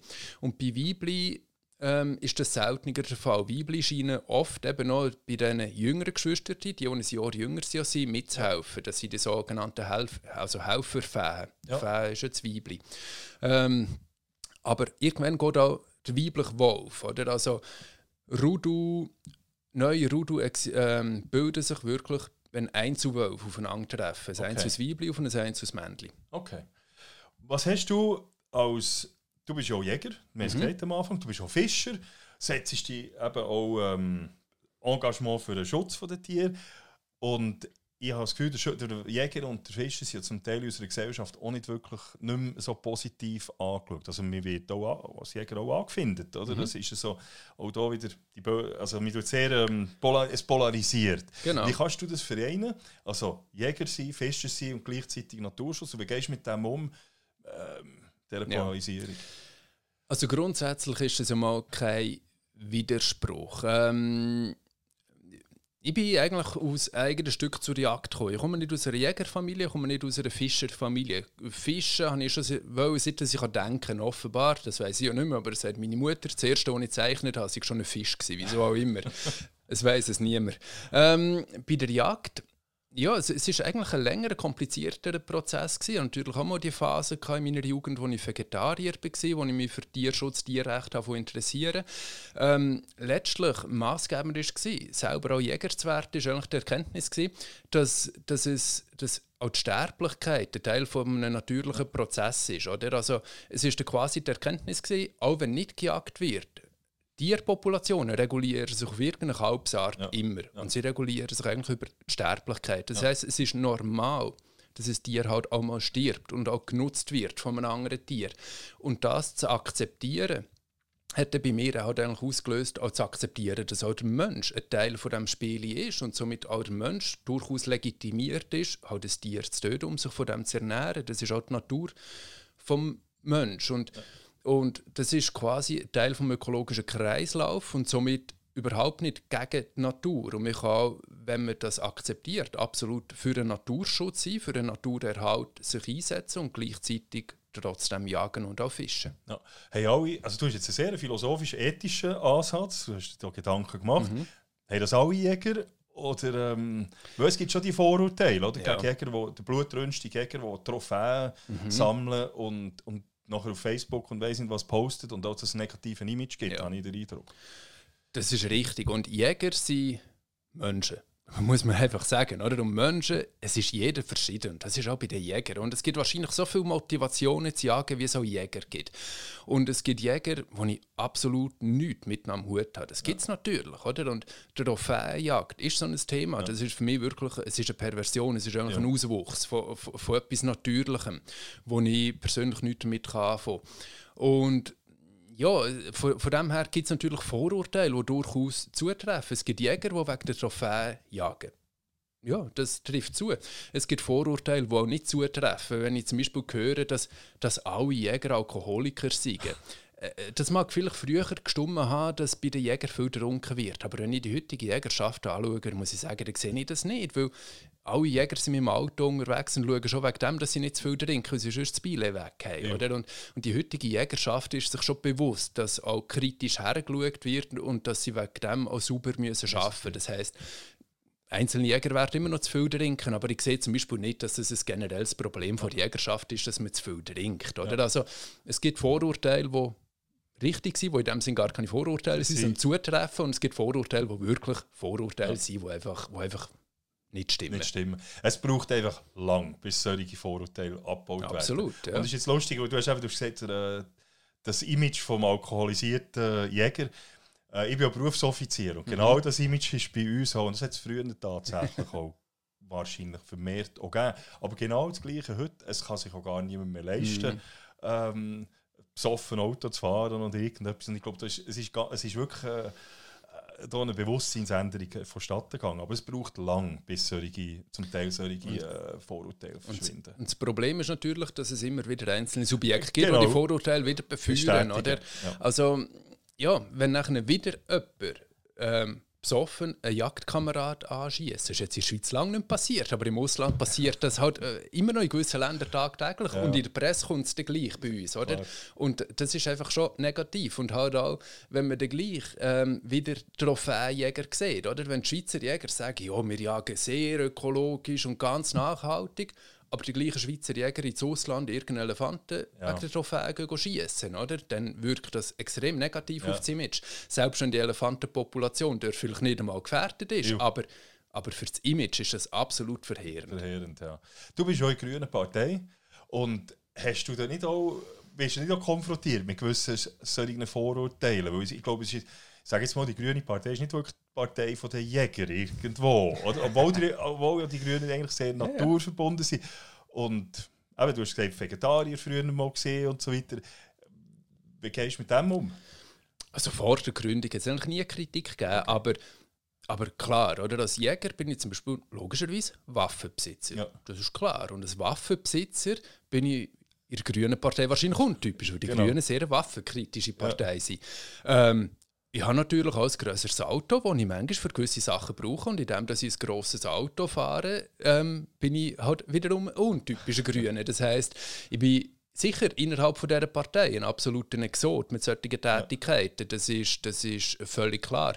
Ähm, vor der Gründung, eben, also ich bin nie für das kritisiert worden, aber ich gehe gleich davon aus, dass es wahrscheinlich einen Teil der Wählerschaft gibt oder so, wo das nicht gutiert, aber umgekehrt gibt es dafür aus anderen Parteien umso mehr Wähler auf finden. Das ist auch der vernünftige Grünen, ja, oder? Genau. Also es wird sich ausgleichen. Es wird sich ausgleichen, ja. Du, ähm, das, was, auch noch ist, was mir aufgefallen ist, komme ich noch schnell zurück auf den Abstimmungskampf. Ja. Und im Zusammenhang mit den Grünen. Die Grünen sind ja sehr stark in den urbanen Gebieten. Mhm. Und ich, mir ist aufgefallen beim Abstimmungskampf ums Jagdgesetz, mir hat irgendwo es ist fast einen Graben gegeben zwischen urban und ländlichen Gebieten. Und ähm, wie, wie, wie, hast du, wie empfindest du das? Ich habe manchmal den Eindruck, dass im urbanen Gebiet Natur verklärt wird, irgendwo. Und vielleicht, äh, ja. Äh, ja, also der Konflikt ist absolut real. Wir sehen, ja. wir sehen ja bei vielen Abstimmungsvorlagen oder wir ja. sehen auch bei Wahlresultaten, oder, dass gewisse Parteien in der Stadt stark sind, gewisse sind auf dem Land stark. Und ja, also von dem her ist der, ist der Graben eine Realität und der Graben ist unschön. Das wünscht sich eigentlich niemand. Eigentlich wünscht man sich, dass wir eine Gesellschaft haben, die zusammenhaltet, die gemeinsam an einem Strick zieht. Und das funktioniert halt nicht immer, ist wahrscheinlich auch Teil quasi von der menschlichen Natur. Ja. Menschen sind verschieden, verschiedene Meinungen, verschiedene Schwerpunkte. Insofern ist das auch legitim. Wichtig gerade bei dieser Thematik scheint mir einfach, dass nicht die eine die andere Seite irgendwie dauerhaft überstimmt. Und ich, ich, respektiere die Einschätzung, dass man, dass man auf der Verliererseite beim Jagdgesetz das Gefühl hat, man sei vor der Stadt überstimmt worden. Aber man muss sich schon auch bewusst sein, umgekehrt ist es immer wieder auch vorgekommen. Es hat auch Vorlagen gegeben, die eigentlich nur die Städte betroffen haben. Sie sind gescheitert, weil das Land Nein hat gesagt. Das gibt genauso. Also den Vorwurf kann man nicht nur der Stadt machen. Auch das Land versteht die Stadt nicht. Wahrscheinlich verstehen sich beide gegenseitig nicht. Ähm, und gleichzeitig ist es gerade beim Jagdgesetz halt effektiv auch nicht nur um einen Wolf gegangen, sondern ja. es ist um die geschützten Arten gegangen. Und wir haben viele geschützte Arten, die in städtischen Gebieten sehr stark präsent sind. Wir haben Tiere wie einen Biber, wir haben einen Biel, Bern, Solothurn, Zürich, wir haben Stadtbiber. Ja. Oder? Also, bei diesem Gesetz ist es auch darum gegangen, ob man zum Beispiel den Biber dereinst regulieren kann über einen Verordnungsweg. Und da hat die Stadt, die vom Biber heute schon betroffen ist, eigentlich ähm, genau, so eine, ja, genau so ein Recht mitzubestimmen. Ja, ja. Ich gehe sogar so weit, oder? Wir, das Biber ist in der Gemeinde, wo ich wohne, wir haben fünf Biberrevier. Das ist gleich viel Biberrevier, wie es im ganzen Oberwallis gibt. Und da muss ich sagen, da hat jeder Biberister genauso das Recht, dort mitzureden bei dem Thema, wie das auch der Oberwalliser auch hat. Ja. Weil es ist nicht nur um einen Wolf gegangen. Ist auch nicht kein Zufall. Biberist. Äh, ja, genau. ja, ja, genau. Biberist kommt ja vom Wort, ähm, also äh, auf einem Wortstamm Biberussa, was ja. ein altes Wort ist für Bach eigentlich, ja. oder für Fließgewässer. Und wahrscheinlich leitet sich auch das Wort Biber von dem von ab, weil Biber ja. immer in diesen Lebensräumen vorkommt. Ist, ja. Du hast sogar erwähnt, eben, als du noch jünger warst, bist immer noch jung, aber noch jünger warst, bist schon mal, bist schon mal Vegetarier und so etwas. Wie tust du, ähm, wie, wie, wie stehst du zum Fleischkonsum aus ethischer Sicht und ökologischer Sicht? Ja, äh, das ist natürlich es ist eine extrem komplexe Frage. Auf der einen Seite ist Fleischkonsum natürlich auch für einen Menschen. Mensch, wenn ihr den Menschen biologisch anschaut, als Tier, dann sieht man eigentlich, dass er omnivor ist. Dass es also in seiner Natur ist, sowohl pflanzliche wie tierische Bestandteile zu fressen. Und dass man Fleisch isst, ist somit per se auch nicht unnatürlich und wir auch andere Prädatoren haben. Umgekehrt ist ähm, der Mensch natürlich auch ein, ein Vernunftswesen, das ethisch denkt und aus ähm, ethisch-moralischen Überlegungen ist es tatsächlich so, dass man sich die Frage schon stellen kann. Oder? Wir können uns vegetarisch oder vegan ernähren, das ist ernährungsphysiologisch möglich. Und naja, als Vernunftswesen muss man sich schon die Frage stellen, wenn es möglich ist und ich kann Tierleid vermeiden, wieso soll ich es denn nicht machen? Ja. Und das ist, das ist ein schwieriges Thema, wo, wo, wo ich mit mir selber natürlich auch immer wieder muss auskäsen muss, Wo, wo ja beide quasi Herz in meiner Brust schlagen. Ich habe alle Tiere gern, wirklich. Ich bin eigentlich ein Tiernah. Es betrifft ja. sowohl Schafe, wie auch Hunde, wie auch Wölfe. Ich bin eigentlich Fan von Tieren. Und umgekehrt schieße ich Reh und esse es auf, ja. oder? Das ist, ja, ja. das ist eine Diskrepanz und, und, und, und ja, beschäftigt mich eigentlich bis heute auch immer wieder selber, oder? Also ich, ich habe heute zwar eine sehr gefestigte Meinung, ich weiß, was ich selber ähm, kann verantworten ja. vor meinem eigenen Gewissen und was nicht. Ich ziehe das auch durch, aber es ist gleich, in mir innen ist es natürlich immer wieder ein Prozess, es sind immer wieder Überlegungen, ja. oder? Und beim Fleischkonsum Zusammengefasst kann ich nur sagen, ähm, weniger wäre mehr. Oder? Also ja. Wir essen als Gesellschaft gesamthaft viel zu viel Fleisch. Oder? Wir, wir brauchen Ressourcen, die wir im Moment nicht haben, die wir bei 7,5 Milliarden Leuten auf diesem Planeten einfach nicht haben, ja. damit jeder immer Fleisch essen kann. Und somit wäre es zumindest aus einer ökologischen Perspektive aus ein absoluter Anbruch, weniger Fleisch zu essen. Ja. Also die Massentierhaltung die verursacht ja sehr viel CO2 und so. Also ich habe manchmal den Eindruck, wir müssen dort schon ein bisschen heranschauen, wie das ist. Ähm, wir reden immer von den Autos und alles, aber schlussendlich äh, ist das 50 Prozent oder irgendwann habe ich mal gehört. Äh, ja. Äh, Genau, je, also jeder Teil für sich ist immer nur ein kleiner Teil. Ja, ja. Strassenverkehr macht eigentlich insgesamt relativ wenig aus. Ja. Flugverkehr macht auch wenig aus und, und Kühe, die furzen, machen auch, auch wenig aus. Aber, aber alles in der Summe oder, macht ja halt gleich etwas aus. Und, und ja, Fleisch ist halt auch eine Wohlstandserscheinung. Oder? Wir sehen ja eigentlich, je reicher eine Gesellschaft ist, desto mehr Fleisch ist sie. Ja. Fleisch ist, früher, wo man arm ist, hat man Sonntagsbrote genau. Die anderen sechs Tage hat man kein Fleisch gehabt. Und heute ist halt jeden Tag Sonntag in unserer Wohlstandsgesellschaft. Und das sorgt halt einfach für Probleme. Ja. Und, und im Prinzip ist wichtig, dass wenn man Fleisch isst, dass man halt wirklich das möglichst ökologisch produziert. Auf ja. der einen Seite tiergerecht natürlich, ja. dass das Tier nicht leidet, aber auch, dass man Fleisch produziert, wo eigentlich natürliche Ressourcen gebraucht werden, wo, wo auch vorliegen und man gut kann brauchen und was ähm, das in der Schweiz natürlich vor allem heisst, ist mal graslandbasierte ja. Wirtschaft. Oder? Wir haben vor allem im Berggebiet Flächen, die nicht ackerfähig sind. Wenn dort keine Kühe weiden, dann können wir dort nicht Herdöpfel anbauen, genau. weil wir den Boden gar nicht bearbeiten können. Und dass man in diesen Gebieten Kühe hat und auch von diesen Kühen lebt. Das ja. ist ökologisch eigentlich ja. sinnvoll. Ökologisch viel weniger sinnvoll ist irgendwo ein Schweinemastbetrieb mit 10'000 Säuen, die irgendwo eingepfercht sind im Mittelland. Oder? Weil ja. die, die haben keinen Bezug zu dieser Fläche. Dort wird Futter einfach aus dem Ausland hergekarrt und das sind definitiv Fleischproduktionsformen, die wo, wo abzulehnen sind, die eigentlich nicht, äh, nicht gut sind. Ja, ich hatte mal eine Diskussion gehabt, und das hat mir auch noch einen interessanten Punkt gefunden. Wenn man eine Kuh nimmt, eine Kuh also wenn man will, gleich viel Fleisch wie eine Kuh gibt, müsste man 240, ich glaube 240 Bulle mhm. ähm, Hühner schlachten. Mhm. Und jetzt ist die Diskussion, viele Vegetarier oder so Flexitarier sagen, ich esse nicht viel Fleisch und wenn dann nur Bulle. oder? Und, und nach allem für sich, du brauchst, musst 240 mhm. Hühner umbringen für eine Kuh. Also mhm. ist auch wieder so eine ethische Frage. Ist jetzt das, also ist natürlich ja. utilitaristisch, oder? Ja, ja. Es ist jetzt 240 Kühe mehr wert als eine Kuh. Weiss auch, wie siehst du das? Ja, ja. ja, es ist eine gute Frage. Ich habe das auch schon gehört von einem Asiat, ich glaube sogar ein Buddhist, der findet, ja. ähm, er ist zwar nicht Vegetarier, aber er isst eigentlich nur Rind, weil so, so braucht er vielleicht für sein gesamtes Leben zwei, drei Rinder. Oder? Ja. Und das lenkt um einen Röhr Poulet essen, hat er tausende Poulet ja. auf dem Gewissen. Oder? so. und, klar kann man jetzt auch argumentieren, oder? das Rind ist ähm, weiterentwickelt, ist vom Nervensystem her wahrscheinlich mehr dazu fähig, ähm, Stress, Schmerzen, Leiden zu empfinden als ein Huhn. Aber andererseits ähm, ja immer auch wieder Hühner gehabt. Und Hühner sind lustige, intelligente ja. Tiere. Also ich bin nicht der Meinung, dass man jetzt einfach also beziehungsweise muss ich so sagen, am Huhn wird sehr viel Unrecht da, oder? Auch wenn ich die Massentierhaltung anschaue, in der Geflügelproduktion, das ist, das ist sehr unschön. Und man ja. sieht, wie, wie Hühner eigentlich von Natur aus würden leben, das ist, wird dem Huhn nicht gerecht. Ja. Und Huhn, wenn ich mich nicht täusche, glaube die Durchschnittslebenserwartung von einem Huhn auf der Welt ist glaube 24 Tage oder 28 Tage dort umeinander. Aber äh, normalerweise könnte sie etwa bis zu 20-jährig werden oder so, glaube Ja, 20 glaube ich nicht, aber, aber, aber vielleicht 10 oder so. Aber auf jeden Fall, Hühner werden alt. Und das ist so ein Mastbulle, das wirklich schnell aufgemästet wird. Das wird ein ja. Monat alt oder vielleicht ein paar Tage mehr. Eine Legehenne wird vielleicht jährig, ja. bis sie nachher einfach durch ist und ja. dann endet sie ein Suppenhuhn, oder? Ja.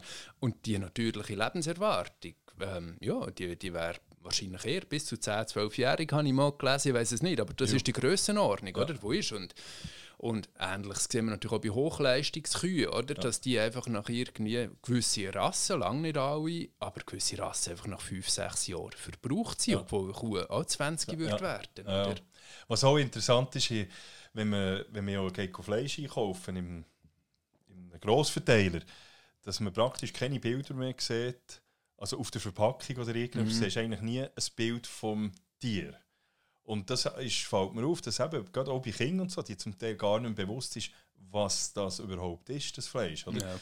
Und ich denke, da könnte man vielleicht auch sagen, etwas machen, indem dass man vielleicht auch wieder mal vor Augen, also wirklich vorzeigt, das ist eine Kuh, das ist, von wo kommt das? Und ich glaube, das würde auch vielleicht ein bisschen helfen vom Bewusstsein, äh, ja, beim Fleischkonsum. Ja. Also das ist wahrscheinlich ist es wirklich ein Problem, wo, wo bedingt ist oder durch eine gewisse Verstädterung, oder? Ja. Also wo der auch wieder darauf auswirkt, dass wir einen gewissen Stadt-Land-Graben haben, oder? Die Stadt kauft ihre Produkte im Coop, Migro, Aldi, wo auch immer, oder? Und auf dem Land hat man einen direkteren Bezug und und die Verstädterung ähm, ist eigentlich von dem her natürlich negativ, oder? Also es ist ähm, ja, die Menschen entfernen sich eigentlich von der Natur. Das ist etwas, wo, wo ich sage, das können wir gar nicht ändern. Das ja. ist ein globales Phänomen, das passiert. Und, und, und ich finde jetzt nicht, dass wir da irgendwie etwas dagegen machen aber das ist auch eine der Begleiterscheinungen, die wo, wo tatsächlich ist.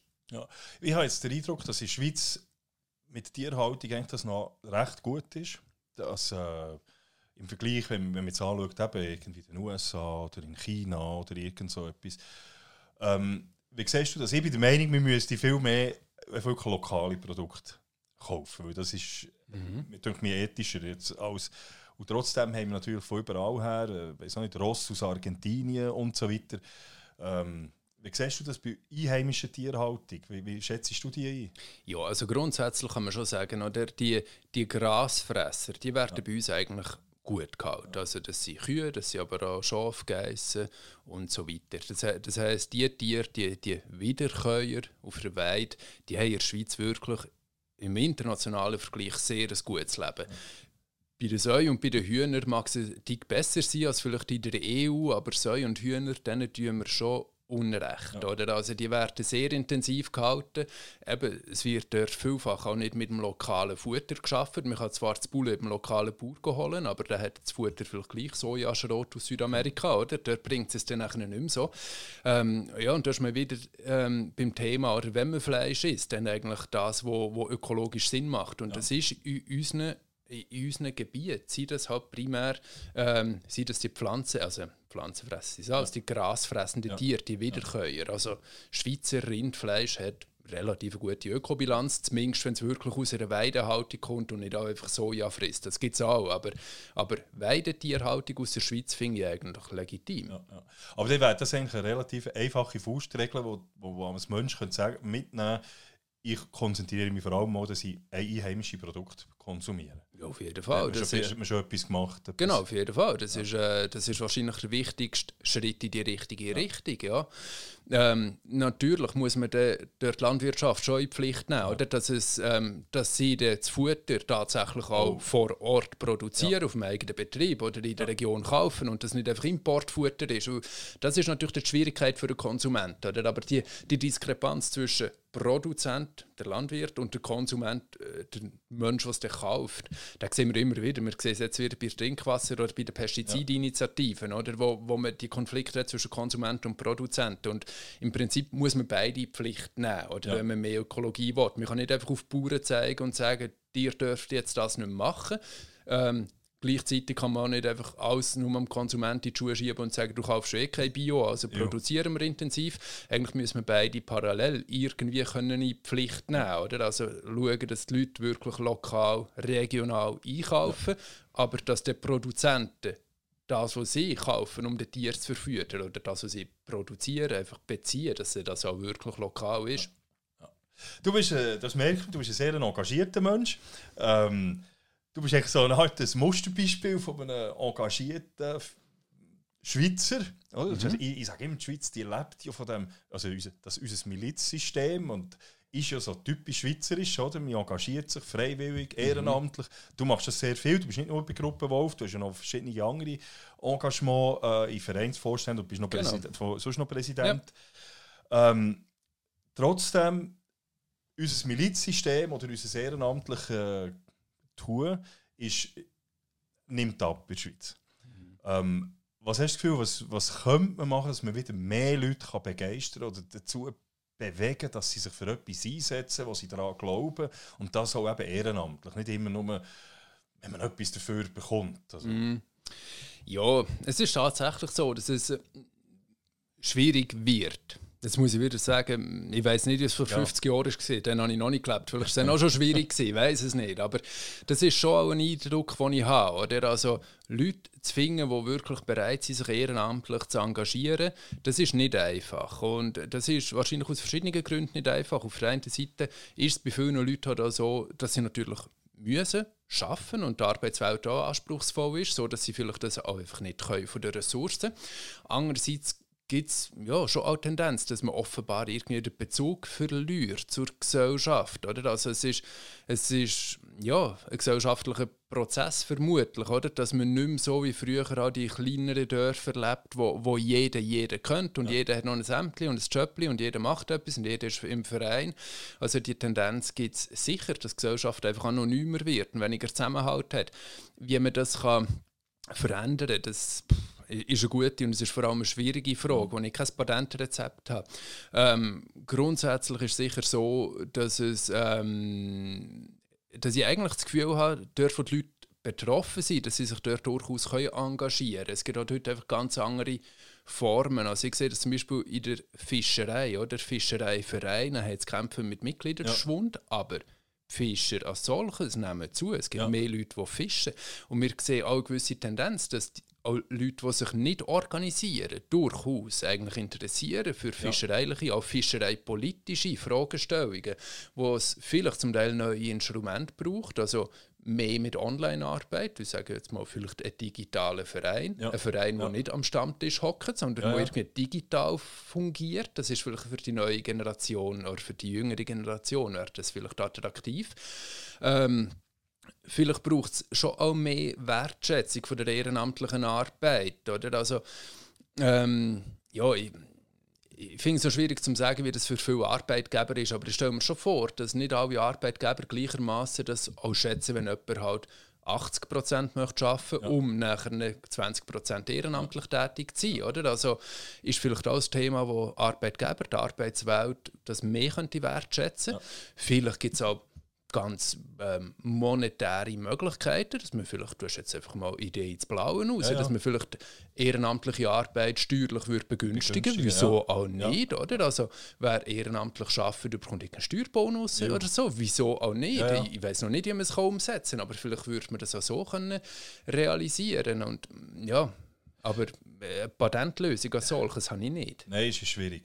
Aber es, was bringt es dir? Also ich, ich habe den Eindruck, es bringt dem viel. Und es bringt dem vielleicht nicht etwas im Moment, eben nicht monetär, mhm. aber mit den verschiedenen Menschen, die man lernt kennen. Es, es gibt auch eine gewisse Befriedigung, wenn man weiß, man kann sich für etwas einsetzen, wo man daran glaubt. Es, mhm.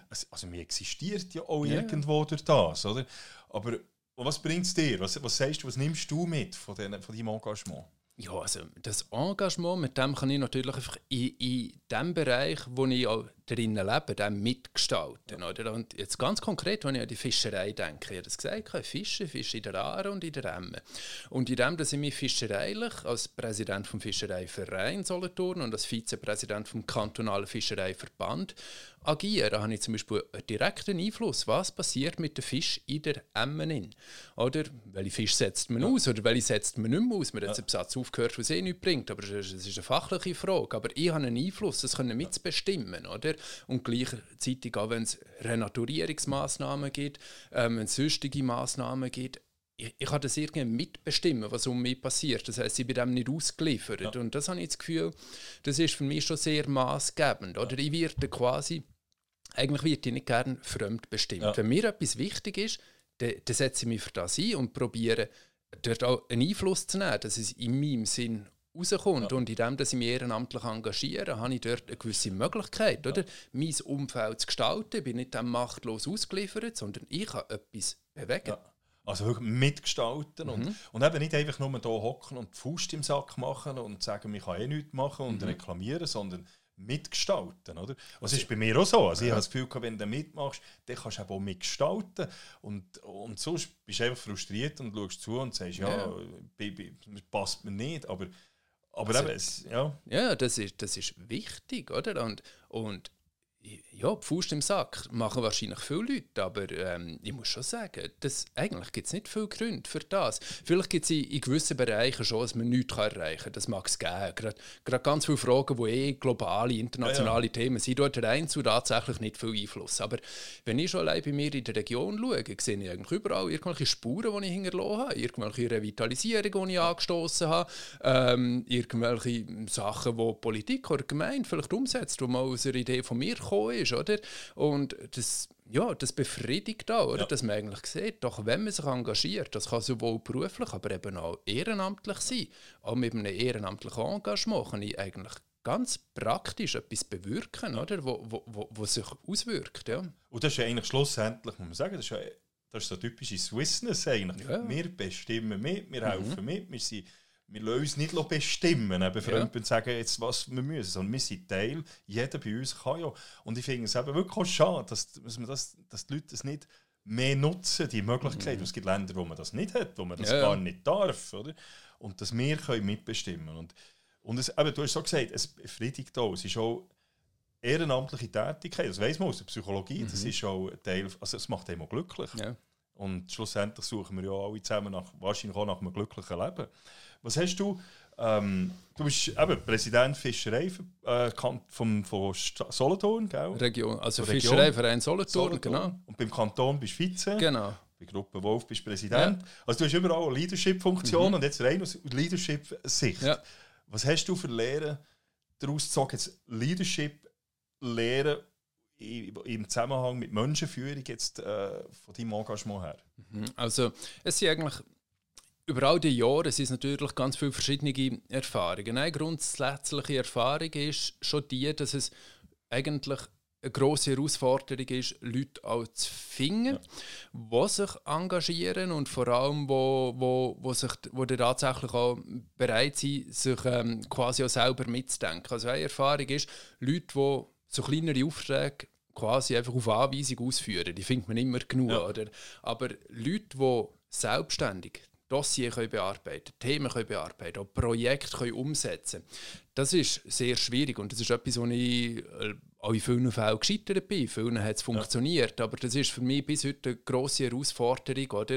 Äh, eigentlich in der Verbandsführung, in der Vereinsführung in wirklich geeignetes Personal zu finden, weil ja. die, die das können, die sind meistens schon in sieben anderen Gremien genau. eingespannt, beruflich wie auch ja, privat. Ja. Und was vor allem bei der Verbands- bzw. Vereinsführung im ehrenamtlichen Bereich natürlich die Schwierigkeit ist, die ganz große Schwierigkeit, ähm, den richtigen Mittelweg zu finden zwischen Verbindlichkeit und gleichzeitig Freiheit ja. oder? Die Leute sind freiwillig dort, ja. die sind wirtschaftlich nicht darauf angewiesen. Als Arbeitgeber kann ich vielleicht mehr Druck machen oder mehr ja. verlangen. Im ehrenamtlichen Bereich geht das ja quasi nicht. Das heißt, ich bin darauf angewiesen, dass die Leute wollen und motiviert sind.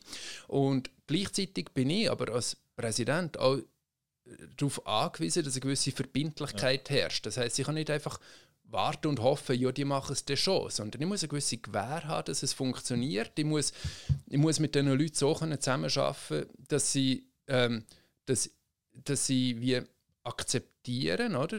wenn man etwas abmacht, wenn man Vereinbarungen trifft, wenn man Aufträge erteilt, dass das auch eigentlich irgendwie muss gemacht werden. Ich muss als Presse umgekehrt respektieren, dass die Leute vielleicht nicht immer die nötigen Ressourcen haben. Und das ist für mich immer eine Gratwanderung. Wie viel Druck kann man auch machen, oder? Wie viel kann ich von diesen Leuten verlangen, ohne dass sie quasi sich zurückziehen, ja. abblocken oder finden, du, ich bin freiwillig da, ich, ja. ich, ich, kann das nicht, ich will das nicht und ich muss auch nicht mehr irgendwie unter Druck setzen.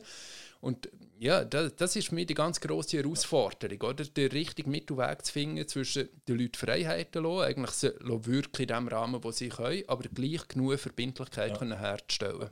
Also das ist ganz schwierig. Also das ist, das ist auch meine Erfahrung. Oder? Mhm. Also die Rekrutierung einerseits, oder? Eben die Leute zu finden. Und du hast, du hast gesagt, vielfach sind das Leute, die schon irgendwie noch in drei, vier anderen Vereinen mhm. und sonst noch engagiert, Gemeinpolitik und was auch immer.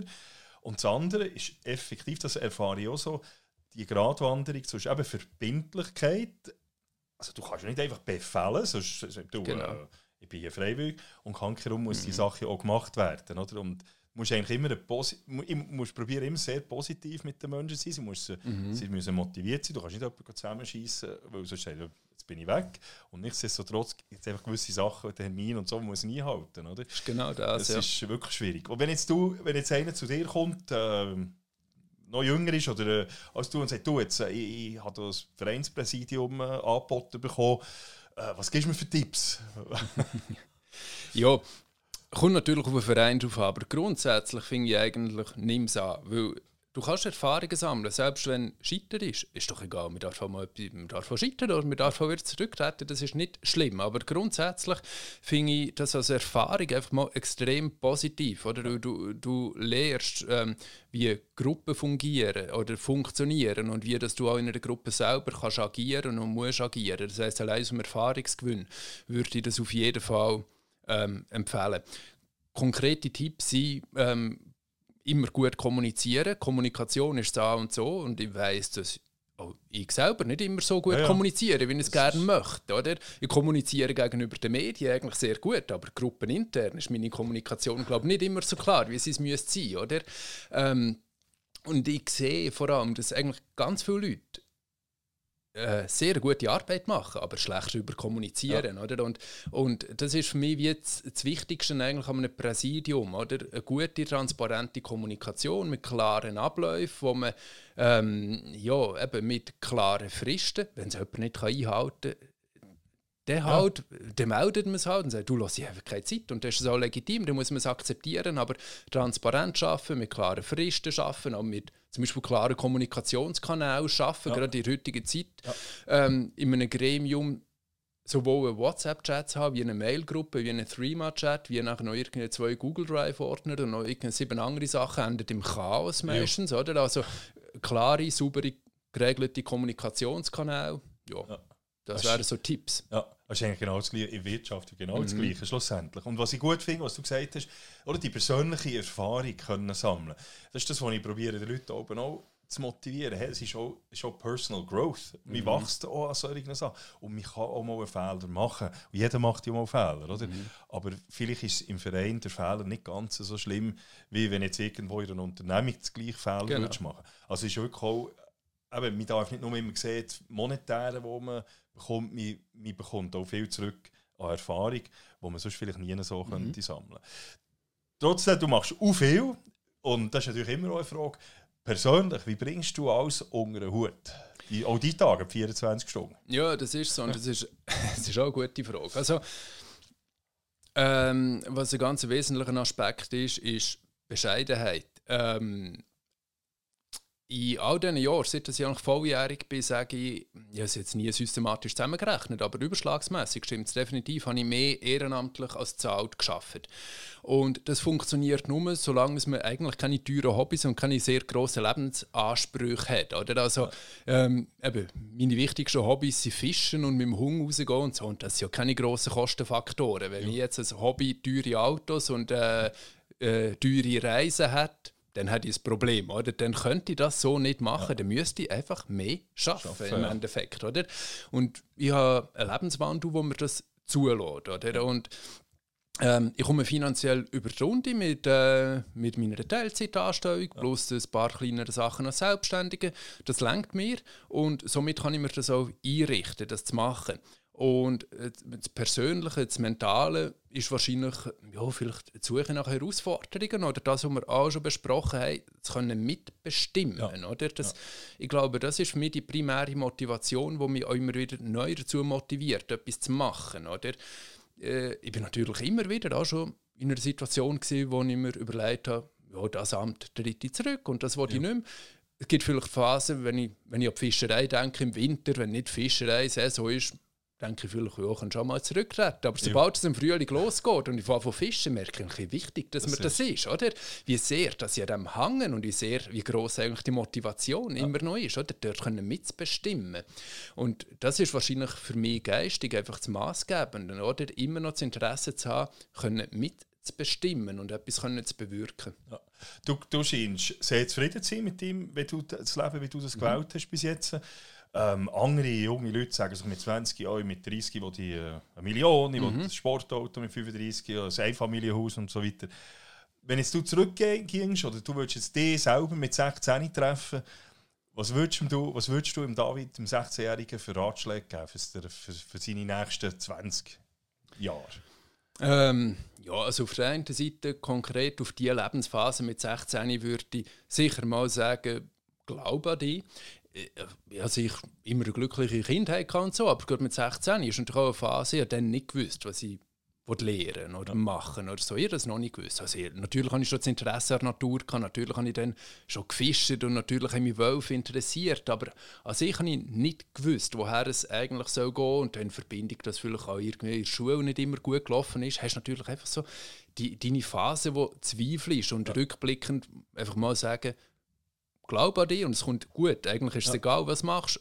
Wenn du an dich glaubst, kommt es meistens gut. Zumindest bei uns in einer Wohlstandsgesellschaft, ja. sage ich irgendwo. Ja. Es hat nicht jeder die gleiche Chance, wie wir das haben in der Schweiz. Aber bei uns, wenn du an dich glaubst und das einfach konsequent machst, wo, wo du davon überzeugt bist, dann kommt es gut. Und das andere, was ich sicher auch würde sagen, ist ehrenamtliche Engagement sofort, aber kannst auch noch fünf Jahre warten. Oder? Ich ja. habe wirklich mit, eigentlich mit 20 angefangen. Ähm, das zu machen. Oder? Also Gruppe Wolf-Präsidium habe ich ja. mit 20 übernommen. Und wenn das noch zwei, drei, vier Jahre länger gegangen wäre, wäre es auch nicht schlimm gewesen. Oder? Ich bin eigentlich relativ schnell quasi mit dem Ernst vom Leben konfrontiert worden. Ja. Ähm, wirtschaftlich vielleicht noch nie. Ich habe zu dieser Zeit noch daheim gewohnt, bei meiner Mutter. Das heißt, wirtschaftlich hatte ich keine Sorgen. Gehabt, aber ich bin natürlich recht schnell mit gewissen politischen, politisch durchaus ernsten Themen konfrontiert ja. worden, bin schnell sehr eingespannt gewesen. und gleichzeitig habe ich schon gesehen, bei vielen Kollegen von damals, auch von heute, die sind im gleichen Alter, haben die noch ganz andere Sachen im Kopf gehabt. Ähm, wäre eigentlich auch nicht schlimm. Also ich ja. sage mir Anfang 20 ähm, äh, muss man sich noch nicht so engagieren, wie ich das gemacht habe. Ich würde es zwar wieder machen, ja. das ist alles gut, aber wenn man ein paar Jahre länger wartet, ist auch nicht schlimm. Aber, aber du bereust es nicht? Nein, überhaupt nicht. Okay. Du hast, du, du hast viel Energie du, du, ähm, und so weiter. Du, du nimmst sicher Inspiration und Energie auch aus der Natur, aus deinen Tätigkeiten. Mhm. Hast du sonst noch irgendwelche Kraftquellen, wo du sagst, das gibt mir wirklich die Energie und dass ich alles machen kann? Ja, gut, das ist jetzt recht normal, oder? Ich habe natürlich mein soziales Umfeld. Ich meine, ich habe eine, ich habe eine Familie mit äh, Leuten, die mir sehr wichtig sind. Ich habe eine Lebenspartnerin, die mir sehr wichtig ist. Ich habe einen Hund, der mir sehr wichtig ist. Das ist eigentlich das, was quasi einfach so der Background ist, ja. wo muss funktionieren, oder? Wenn es ja. dort nicht funktioniert, dann ist alles scheiße. Ja. Oder da, da, da, kann man auch so stark sich politisch engagieren, wenn es privat nicht, Nicht läuft, das ist einfach scheiße, Ja. wenn ich das Wort so darf Ja, ja. brauchen, oder? Und das ist sicher mal einfach etwas, wo, wo mir extrem wichtig ist, oder? Und wo eine sehr große Stütze ist, dass es auch funktioniert. Und und ja, dann ist, wie du gesagt hast, Natur als solches ist natürlich eine Stütze. Oder? Also einfach rauszugehen und Natur mal können zu genießen, ist extrem wichtig. Und das kann ganz verschieden sein. Eben, das kann schon nur kurz sein mit dem Hunger dämmen, das kann sein, go fischen, das kann mal irgendwann sein, dass man halt im Sommer auf Schweden in die Ferien geht, wo eine sehr grossartige Natur hat. Das kann ganz verschieden aussehen. Aber, aber einfach mal das Erlebnis in der Natur stärkt eigentlich immer wieder meine Motivation, auch etwas für die Natur zu machen. Du tust, tust du auch lesen? Ich nehme an. Du, Ja, logisch. Eben. Was- gelernt, ja. Nein, es nimmt mich immer Wunder, was, was meine Gäste, was, ihre Liebli was so ihre Lieblingsbücher Ja. sind. Also grundsätzlich ähm, bin ich sicher eher ein Sachbuchleser. Ja. Und gelesen habe ich immer am meisten auf der Alp. Ja. Oder, ähm, auf der Alp geht man morgen zu den Schafen, lässt die raus, die sind auf der Weide und über den Tag kann man, wenn man nicht muss zäunen, kann man lesen. Und ich habe immer gern gelesen auf der Alp. Primär, wie gesagt, Sachbücher. Äh, gelegentlich auch Romanen, aber wenn ich an Sachbücher denke, was, was mir wirklich wichtige Sachbücher sind oder Bücher, wo, wo, ja, wo mich schon geprägt haben, vielleicht der Klassiker, oder, ist mal Charles Darwin Ja. über die Entstehung der Arten, ist absolut maßgebend für die Entwicklung der Naturwissenschaft weltweit. Ähm, was Darwin herausgefunden hat, eigentlich mit, mit, mit Vererbung, Selektion, Reproduktion, das Prinzip weiss man, kann man heute auf Kultur und auf Gesellschaft anwenden. Oder? Und das ist wegen dem eigentlich ein revolutionäres Buch. Literarisch ist nicht ein grosses Stück, aber was der Mensch herausgefunden hat, genial. Ähm, das zweite Buch, das ich eigentlich jedem empfehle, der im Kanton Wallis tätig ist, ist ähm, ein Buch von Kurt Marti. Das ist ein Walliser Journalist, Tal des Schweigens, wo er ähm, Geschichten, also Geschichten, Fälle, die er als Journalist bearbeitet hat, in Buchform publiziert. Und das sind Fälle, die eigentlich zeigen, wie die Walliser Politik funktioniert, mit einer extrem engen Verflechtung von gewissen Parteien, Ja. ähm, mit Justiz, mit Kirche, mit Behörden.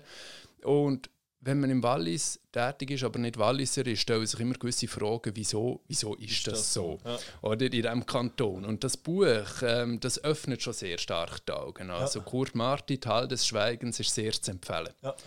Ähm, ja, und sonst eben viele Sachbücher, immer Ja. gerne Biografien gelesen von, von, von Politikern, ähm, von Politikern, die ich befürworte, auch von solchen, die ich ablehne. Also irgendwie auch von, von was, was ist eine gute Biografie? Von Mao Zedong Ja, zum Beispiel, furchtbarer Diktator, einer der schlimmsten, die es jemals hat gegeben aber Biografie, sehr interessant. Also ja. solche Sachen lese ich gerne. Also du, hast ja auch mit, du bist nicht einer, der jetzt nur das liest oder nur mit dem auseinandersetzt, wo deiner Meinung entspricht. Nein, Du schaust auch, und das ist auch etwas, was ich denke, das ist auch wichtig, also dass man sich auch Mhm. mit der anderen Meinung auseinandersetzt und, und probiert auch dort wieder etwas herauszufinden. Oder? Also, und das ist das, was ich heute den Eindruck habe, man tut, vielleicht auch wegen der sozialen Medien, das viel zu wenig machen. Man, tut, man hat so den Confirmation Bias, oder? man tut einfach nur das, was einem schon bestätigt, das geht man noch lesen, das geht man auch konsumieren in den Medien und wird das immer, wird die Gesellschaft immer mehr polarisiert, habe ich den Eindruck. Ja, ist, also gerade in den sozialen Medien ist man natürlich extrem in seiner Filterblase drin, Ja. oder? Ähm, ich sehe das bei vielen Themen oder so, und ich schon mit Leuten diskutiert habe, gefunden, hey, ja, die sehen es alle, mein ganzes Umfeld sieht so wie ich. Und ich gefunden, du redest schon mal mit deinem Umfeld. Es gibt Leute, die es anders sehen Und die sozialen Medien begünstigen das natürlich, oder? Weil in den sozialen Medien habe ich ja nicht wie eine, wie eine gedruckte Zeitung, die gedruckte Zeitung sind auch nicht mal gut, aber das ist ein anderes Thema. Aber wenn ich eine gedruckte Zeitung habe mit verschiedenen Meinungen, verschiedenen Themen drin, ähm, dann habe ich mal einen Überblick, was in der Gesellschaft läuft. Wenn ich in den sozialen Medien einfach die fünf Seiten, die ich gut finde, like, dann sehe ich nur noch die die. Nachrichten, leben in dem innen und das ist ähm, sicher ein Problem, ja. Ja, also ich denke auch, da müssen wir, wir müssen uns wirklich selber auch reflektieren und probieren, aus diesem Bubble rauszukommen. Oder? Weil äh, sonst wird es immer extremer mit dieser Polarisierung. Wenn du, wenn du jetzt mit drei Leuten, lebendig oder verstorben, wenn du könntest sagen, hey, drei Leute kann ich einladen, mit denen das Nachtessen oder mit denen etwas für, Zeit verbringen, wer würdest du einladen, warum? Ja, Das ist. Äh, Ja, das ist eine schwierige, gute Frage. Grundsätzlich bin ich eigentlich der Meinung, ich wäre froh, wenn ich mehr Freizeit habe. Würde mir lieber oben frei nehmen, als mit irgendwelchen Leuten essen, oder? Äh, wenn man immer Sitzungen hat, im Moment ja. zwar online, oh, aber ja. wie auch immer. Ähm, grundsätzlich lieber einen freien Oben als äh, mit Leuten. Ähm, ja, äh, vielleicht ist es ein bisschen ähnlich mit den Biografien. Also ich, grosse Politiker, negative, positiv, sind natürlich immer auch spannende Persönlichkeiten, wo, man, wo sich immer ähm, eine Diskussion wird lohnen, ja. mitnehmen, oder? Egal, ob man sich einig ist oder nicht. Ähm, ja, aber ich, ich kann dir im Fall wirklich keine Namen sagen, weil mir, es kommt mir spontan nicht in den Sinn, weißt, mit, wer das ich ja. wirklich gerne würde ja. treffen. Klar kann ich jetzt sagen, irgendwie ein Barack Obama wäre interessant ja. und der Donald Trump wäre genauso interessant. Oder wo, wo man muss sagen, klar wäre es interessant, aber ganz ehrlich, wenn ich könnte wählen würde ich sagen, wahrscheinlich würde ich lieber daheim sein. Daheim sein. Schon gut. Ja. Oder? Wenn du wählen, wenn jetzt ein Freier würde kommen und sagen, du kannst wählen in irgendeiner Epoche. Ja. Gibt es eine Epoche, die dich faszinieren würde? Ach ja, faszinierend schon. Grundsätzlich muss man natürlich sagen, eigentlich leben wir in einer extrem guten Zeit. Oder? Ja. Und, und ich bin immer ein bisschen kritisch bei dieser äh, Verklärung vor der Vergangenheit. Ja. Oder? Also wenn, ich, wenn ich die Mittelalterfeste sehe, finde ich das eine ja, super Stimmung auf diesen Mittelalterfesten. Und ich, ich bin da schon gesehen und ich schätze das wirklich. Aber es gibt wahrscheinlich nichts, keine schlimmere Epoche, oder? Ich möchte nie dann leben. Wenn ich gleich muss wählen, wahrscheinlich würde ich weit zurück, wahrscheinlich okay. würde ich ins Neolithikum zurück, also so ein bisschen die Jungsteinzeit, ja. oder? Wo der Mensch, er war dann Jäger und Sammler gewesen, und es war wirklich gerade so die Übergangsphase zu den ersten Landwirten. Ja. sind dann die ersten Tiere domestiziert worden. Ähm, sie waren vielleicht ganz rudimentäre Viehhirten gewesen, aber primär Jäger und Sammler. Sie haben wahrscheinlich dann auch schon mit den Wölfen zusammengelebt und das ist eine Zeit, wo, ja, wo ich wahrscheinlich gerne mal würde erleben würde. Ja. Ich bin mir bewusst, ich bin jetzt 35, wahrscheinlich ist man dann nie 35 ja, geworden. Wir wären auch mit 25 eh schon gestorben. Also ich wollte die Zeit nicht romantisieren. Nein, nein. Das war eine, das eine ganz harte Zeit. Gewesen. Aber es war immerhin eine Zeit, gewesen, wo, wo noch weniger Sachzwänge waren, wo weniger Herrschaftsstrukturen waren, weniger komplexe Gesellschaften ja. waren, sondern wo, wo es halt wirklich quasi der Kampf ums Überleben noch war. Ja. Wenn jetzt du, wenn jetzt jemand zulässt und sagt, boah, David ist mega cool, ich gebe dem 100 Millionen, jemand, der jetzt Milliardär ist, was würdest du mit dem Geld machen? Land kaufen wahrscheinlich. Ähm, ja, ich, ich, brauche kein grösseres Haus, als ich ja. heute habe. Ich brauche auch nicht mehr Autos, als ich heute habe. Ähm, ich brauche Hey, eigentlich brauche ich materiell sehr wenig, ja. oder? Und, und das, was immateriell wichtig ist, äh, Freunde, Verwandte, das kann man sich nicht kaufen, oder? Ähm, und von dem her, ich würde es wahrscheinlich einfach in Land investieren. Ja. Und zwar, weil für mich persönlich oder einfach quasi freie Landschaften, ja. offene Landschaften, einfach zusammenhängende Naturräume sehr wichtig sind für mein persönliches Wohlbefinden. Also, wenn ich es wieder eigentlich ähm, naturschützerischer anschauen, halt der Naturerhalt sehr viel über Flächenerhalt ja. auch geht. Oder? Also einfach zusammenhängende grosse Flächen zu sichern, ist, sage ich mal, äh, eine der besten Strategien im Naturschutz. Ja. Du, du, hast, du, du machst sehr viel. Hast du irgendein Projekt, wo du sagst, das, das steht da? Oder ja, ein grosses Projekt, das ich gerne noch will, ich machen will? Ja, das gibt es. Ähm, grundsätzlich wirst du einfach Landwirt werden, über kurz ja. oder lang. Oder? Also da gibt es durchaus sehr konkrete okay. Bestrebungen, das zu werden. Und im Prinzip ist es einfach... Ähm, es ist das einzige Vernünftige, wenn ich so kann sagen oder? Äh, ich mache zwar das, was ich mache, alles gern, aber, aber eigentlich auf dem Grund und Boden Lebensmittel zu produzieren, ja. finde ich etwas sehr Essentielles. Ich finde es etwas ja. sehr Spannendes. So ein bisschen Pflanzenzucht, Tierzucht war für mich immer ein Hobby. Gewesen. Seit Kindesbeinen Aquarianer, ich habe immer äh, im Garten, im ja. Zimmer innen Pflanzen züchtet und so. Und von dem her ist eigentlich ähm, äh, die Agrikultur, die Landwirtschaft etwas, was mir sehr liegt. Und sie ist eben sehr essentiell. Und das ist definitiv ähm, äh, eine Richtung, die ich einschlagen Okay, das ist dein Wunsch eigentlich irgendwo mal... Genau Bauer, Landwirt zu sein. Genau. Okay. Wenn du, ähm, wenn jetzt ähm, äh, die aber das schauen, was du alles gemacht hast, hast du noch nie daran gedacht, ein Buch zu schreiben? Ja, ich habe mir das auch schon überlegt, aber ich weiss, ja, was genau drin schreibe. Ich habe mir erst überlegt, ein Buch über Schafe zu schreiben. Das war ja. natürlich auf der Alp oben, weil Schafe sehr lustige Tiere sind und, und, und zum Teil auch ungeschickt und so ja. lustige Sachen passieren auf der Alp. Auf der Alp passieren auch sehr traurige Sachen. Ja. Also man ist immer wieder damit konfrontiert, dass man Tiere muss erlösen muss, ja. wenn, wenn sie krank sind, Abstürze haben und so weiter. Aber, aber Schafe können unheimlich unterhaltsam sein. Wir haben auch schon überlegt, ein Buch über Schafe zu schreiben. Ähm, ein Buch über meine Erfahrungen und so. Vielleicht schon irgendwann mal. Ich habe mir auch schon überlegt, ein Buch über meine Erfahrungen im Kanton Wallis zu schreiben, was dort ja. zum Teil passiert ist. Das, ähm, das ist horsträubend, oder? Mit, mit Behörden und anderem, oder? Also es ist, äh, ja, ich schreibe den Teil des Schweigens 2. Zwei. du, notierst du deine Sachen? Oder? Nein, mache ich, mach ich eigentlich Nicht. zu wenig, nein. Ja. Das ist echt schade, weil du eben mit so vielen Sachen, die du ja, erlebst, ja. oder? Und irgendwie habe ich das Gefühl, das wäre schon spannend, mal äh, mhm. so etwas zusammenzufassen. Mhm. Wenn wir jetzt äh, in diesem Gespräch, gibt es irgendetwas, wo du musst sagen, das wird das habe ich dich vergessen zu fragen oder das ist etwas, was du noch unbedingt willst sagen ähm. Du, also gell, über einen Wolf könnte man jetzt Stunden, Tage, Jahre reden. Oder? Das, ist ein, das ist ein Thema, das ich mich so lange schon damit beschäftige. Ja. Oder? Und wo ich mich auch weiter wird damit beschäftigen. Aber ich denke, die ganz wesentlichen Fragen haben wir natürlich schon, haben wir schon abgehandelt. Und ich sehe jetzt gerade nichts, was ich jetzt wirklich noch müsste ja. ansprechen müsste. Jetzt, jetzt kommt mir noch etwas in Sinn. Weißt du das eigentlich, das ist, es interessiert mich persönlich, wir haben gerade am Anfang eben vom Wolf mit der Anpassungsfähigkeit und so. Wie sieht es eigentlich aus mit dem, ähm, heisst mit dem äh, Raccoon, mit dem Waschbär? Ja. Wie gesagt, es gibt da ja auch in der Schweiz und das ist ja ein unglaublich anpassungsfähiges Tier. Mhm. Also ich, ich sehe, in Deutschland gibt es immer mehr, aber genau. wie ist das in der Schweiz? Also Waschbären haben wir in der Schweiz sehr wenig im Vergleich ja. zu Deutschland. Wieso das so ist, ist noch schwierig zu sagen. Auf der einen Seite ist es sicher einer der Faktoren, äh, ähm, dass sich die einfach noch nicht in so grosser Stückzahl bis zu uns ausbreitet haben. Wir haben zwar schon seit Jahrzehnten Waschbärnachweise in der Schweiz. Auch hier im Kanton Bern, Solothurn, ja. jetzt immer mal wieder Nachweise geben, aber wirklich sehr wenig. Äh, aber ich bin überzeugt, das wird zueinander, er wird sich mehr etablieren. Wenn wir schauen, wie der Waschbär, das ist eine nordamerikanische Art, ja. auf Europa gekommen ist, da sieht man eigentlich zwei Gebiete, wo, wo die Ausbreitung ausgelöst haben. Eins war Aussetzung 1934 ja. ähm, durch den damaligen Reichsjägermeister Göring zur Aufwartung des deutschen Wildes. Hat man hier äh, Waschbären ausgesetzt.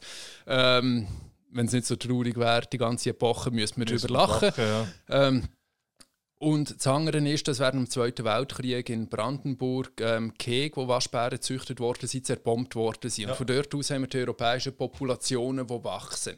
Und entsprechend hat man in Deutschland eigentlich in diesen beiden Gebieten die höchsten Waschbärdichten und die, die Ausbreitung geht von diesen Gebieten aus. Und da ist die Schweiz halt einfach weiter davon entfernt ja. als eben Mittel- und Norddeutschland ist. Und wegen dem haben wir wahrscheinlich wenig, aber wie du das sagst, das Tier ist anpassungsfähig. Es kann gut klettern, es kommt ja. jeder der Ritze rein, es frisst Pflanzen wie auch Tiere. Ja. Also es ist sehr anpassungsfähig und er wird sich bei uns sehr wohl fühlen. Ja. Und, und gerade so in den tieferen Gebieten vor allem, halt im Mittelland, auch in den städtischen, urbanen Gebieten, hat man ein sehr grosses Lebensraumpotenzial für einen Waschbär. Im Moment gehe ich einfach davon aus, weil es noch nicht so viel sein ist, wenn man einen entdeckt und der kann getötet werden, ist halt eine, also nicht die heimische Tierart probiert man sie aufzuhalten. Ja. Man wird scheitern, wie man meistens scheitert ja. mit diesen Tieren, aber man probiert es und solange es so wenig hat, schafft man das auch halbwegs. Aber ähm, die Ausbreitung geht weiter und irgendwann in 20 Jahren haben wir keine Einmal. Chance mehr. Okay. Wenn jetzt da zum Schluss vielleicht noch, wenn jetzt du noch einen Wunsch könntest haben im Zusammenhang mit Natur, Wildtier und so weiter, wenn jetzt, was wäre dein Wunsch für die Zukunft? Ja, einfach mehr Prag Pragmatismus, oder? Ähm, es gibt ja wirklich Extremisten auf allen Seiten. Es gibt die, die Tiere ausrotten wollen und es gibt die, die sie quasi total unter jeder Bedingung schützen wollen und nichts mehr, also man darf nie mehr irgendein Tier töten, sei das ein Wildtier oder ein Nutztier, das sind eigentlich extrem Positionen, wo beide falsch sind. Ja. Und eigentlich bräuchte es mehr Pragmatismus, oder? Und das sieht man auch bei der Diskussion um die Jagd, weder muss man verbissen probieren zu rechtfertigen, wieso dass man zwingend immer überall muss jagen, dann muss man die Jagd ablehnen. Ja. Ähm, es ist legitim zu jagen, es ist wahrscheinlich nicht immer so nötig, wie wir es meinen. Es gibt ja. Situationen, die Regulierung vom Rothirsch im Alpenraum, die muss sein, weil ja. sonst haben wir ein massives Problem im Schutzwald. Die Regulierung vom Reh im Mittelland hingegen, die funktioniert heute wahrscheinlich schon nicht. Und wenn wir dort nicht würden jagen, wäre das kein Weltuntergang. Ja. Aber es ist legitim zu jagen. Der Mensch hat das immer gemacht. Es ist legitim, die Tiere auch aufzuessen und somit wünsche ich mir eigentlich auch in dieser Diskussion mehr Pragmatismus. Ja. Weder, weder muss es irgendwie wirklich eine totale Ablehnung sein von, von, von Jagd oder auch anderen Praktiken mit Tieren, noch muss, es, äh, muss man alles zu Tod schießen. Es braucht ja. dort einfach mehr einen Mittelweg. Mittelweg. Und ich glaube, das ist das, wo, ich auch sonst in Gesellschaftsgefühl habe, mehr Pragmatismus, mehr Mittelweg, einander gegenseitig mhm. zulassen, ein wegkommen. Ich, ich habe nichts gegen Extrempositionen, mhm. aber man muss bereit sein, seine Position zu verlassen. Wenn man ich denke immer, es ist nicht so schlecht, wenn man beide Positionen sich ja, ja, äußern. Aber man muss Bereitschaft haben, anderen zuzulassen und nachher eben den Pragmatismus ja, zusammen ja. zu entwickeln. Ja, das ist natürlich so, oder? Ähm, der, der Kompromiss, der immer beschworen wird. Braucht quasi extrem Positionen. Ja, du musst genau. links und rechts oder grün und ungrün, wo auch immer. Ja. Du brauchst die Positionen ja. und dann findet man sich irgendwo. Und du hast mir eigentlich lieber, jemand hat eine klare Position, dann weiß ich, was dass ich bin, als jemand hat eigentlich überhaupt keine Position und kommt mir irgendeine Wischiwaschi daher, wo man sich dann fragt, was soll das eigentlich? Genau. Ja. Meine letzte Frage, die ich immer allen stelle, ist, ähm, wenn wir jetzt im 1700 leben würden, und äh, ich würde dich jetzt fragen, ob du mit mir aufs Piratenschiff kommst. Also Piraten waren damals so die Nonkonformisten, die, die sich mhm. eben nicht so, äh, die sich gelöst haben von den gesellschaftlichen Zwängen und alles. Viel fortschrittlicher waren als, äh, als wir zum Teil mhm. sein. Das sage ich auf jeden Fall. Erstens würdest du mitkommen, was würdest du für eine Rolle einnehmen? Was würdest du sagen, das wäre meine Rolle so auf einem Piratenschiff? Also mitkommen würde ich also auf jeden Fall. Ich bin eigentlich Freund von allen Non-Konformisten und von allen Leuten, die selber denken, die halt auch mal abweichen vom, vom Mainstream, ist mir eigentlich immer sehr sympathisch. Und meine Rolle wäre wahrscheinlich recht klar, eigentlich die als Lotse, weil irgendwie, aus irgendeinem Grund bin ich geografisch wirklich gut, kann Landschaft extrem gut zuordnen. Meine Lebenspartnerin sagt immer, wenn wir Fernsehen schauen und wir zappen irgendwo durch, es lenkt mir irgendwo eine Spitze von einem Baum im Hintergrund zu sehen. Ich kann sagen, das ist das Land, die Landschaft, die klimatische Zone. Von dem her bin ich wahrscheinlich ein guter Lotse ja. und ich würde meine Rolle dort sehen. Cool. Also, David, das hat mich gefreut. Es ja. war ein mega cooles Gespräch. Ja, merci. Und ja. ich wünsche dir auf jeden Fall alles Gute, all deine Tätigkeiten, viel ja. Erfolg und vor allem auch viel Zufriedenheit ja. bei allem, was du machst. Ja, merci gleichfalls. Merci That's it. Ich hoffe, es hat euch gefallen. Und es würde mich natürlich freuen, wenn ihr auch in Zukunft wieder beim stoischen Pirat reinschauen Wenn es euch wirklich gefallen hat und sich inspirieren könnt, dann könnt ihr uns natürlich auch einen Kaffee oder auch mehrere spenden auf www.buymeacoffee.com slash stoicpirate. Ich schreibe es dann nachher auch noch rein auf die, Webseite. Du übrigens auch ähm, die verschiedensten Sachen, die wir erwähnt haben, ich auf der Webseite auch noch, noch mal erwähnen. Die verschiedenen ähm, Webseiten und äh, Links und Bücher und alles, was wir besprochen haben. In diesem Sinne, ich wünsche euch alles Gute. Bis gleich. That's it. Liverpool. Messi fez. Messi. Messi. Messi.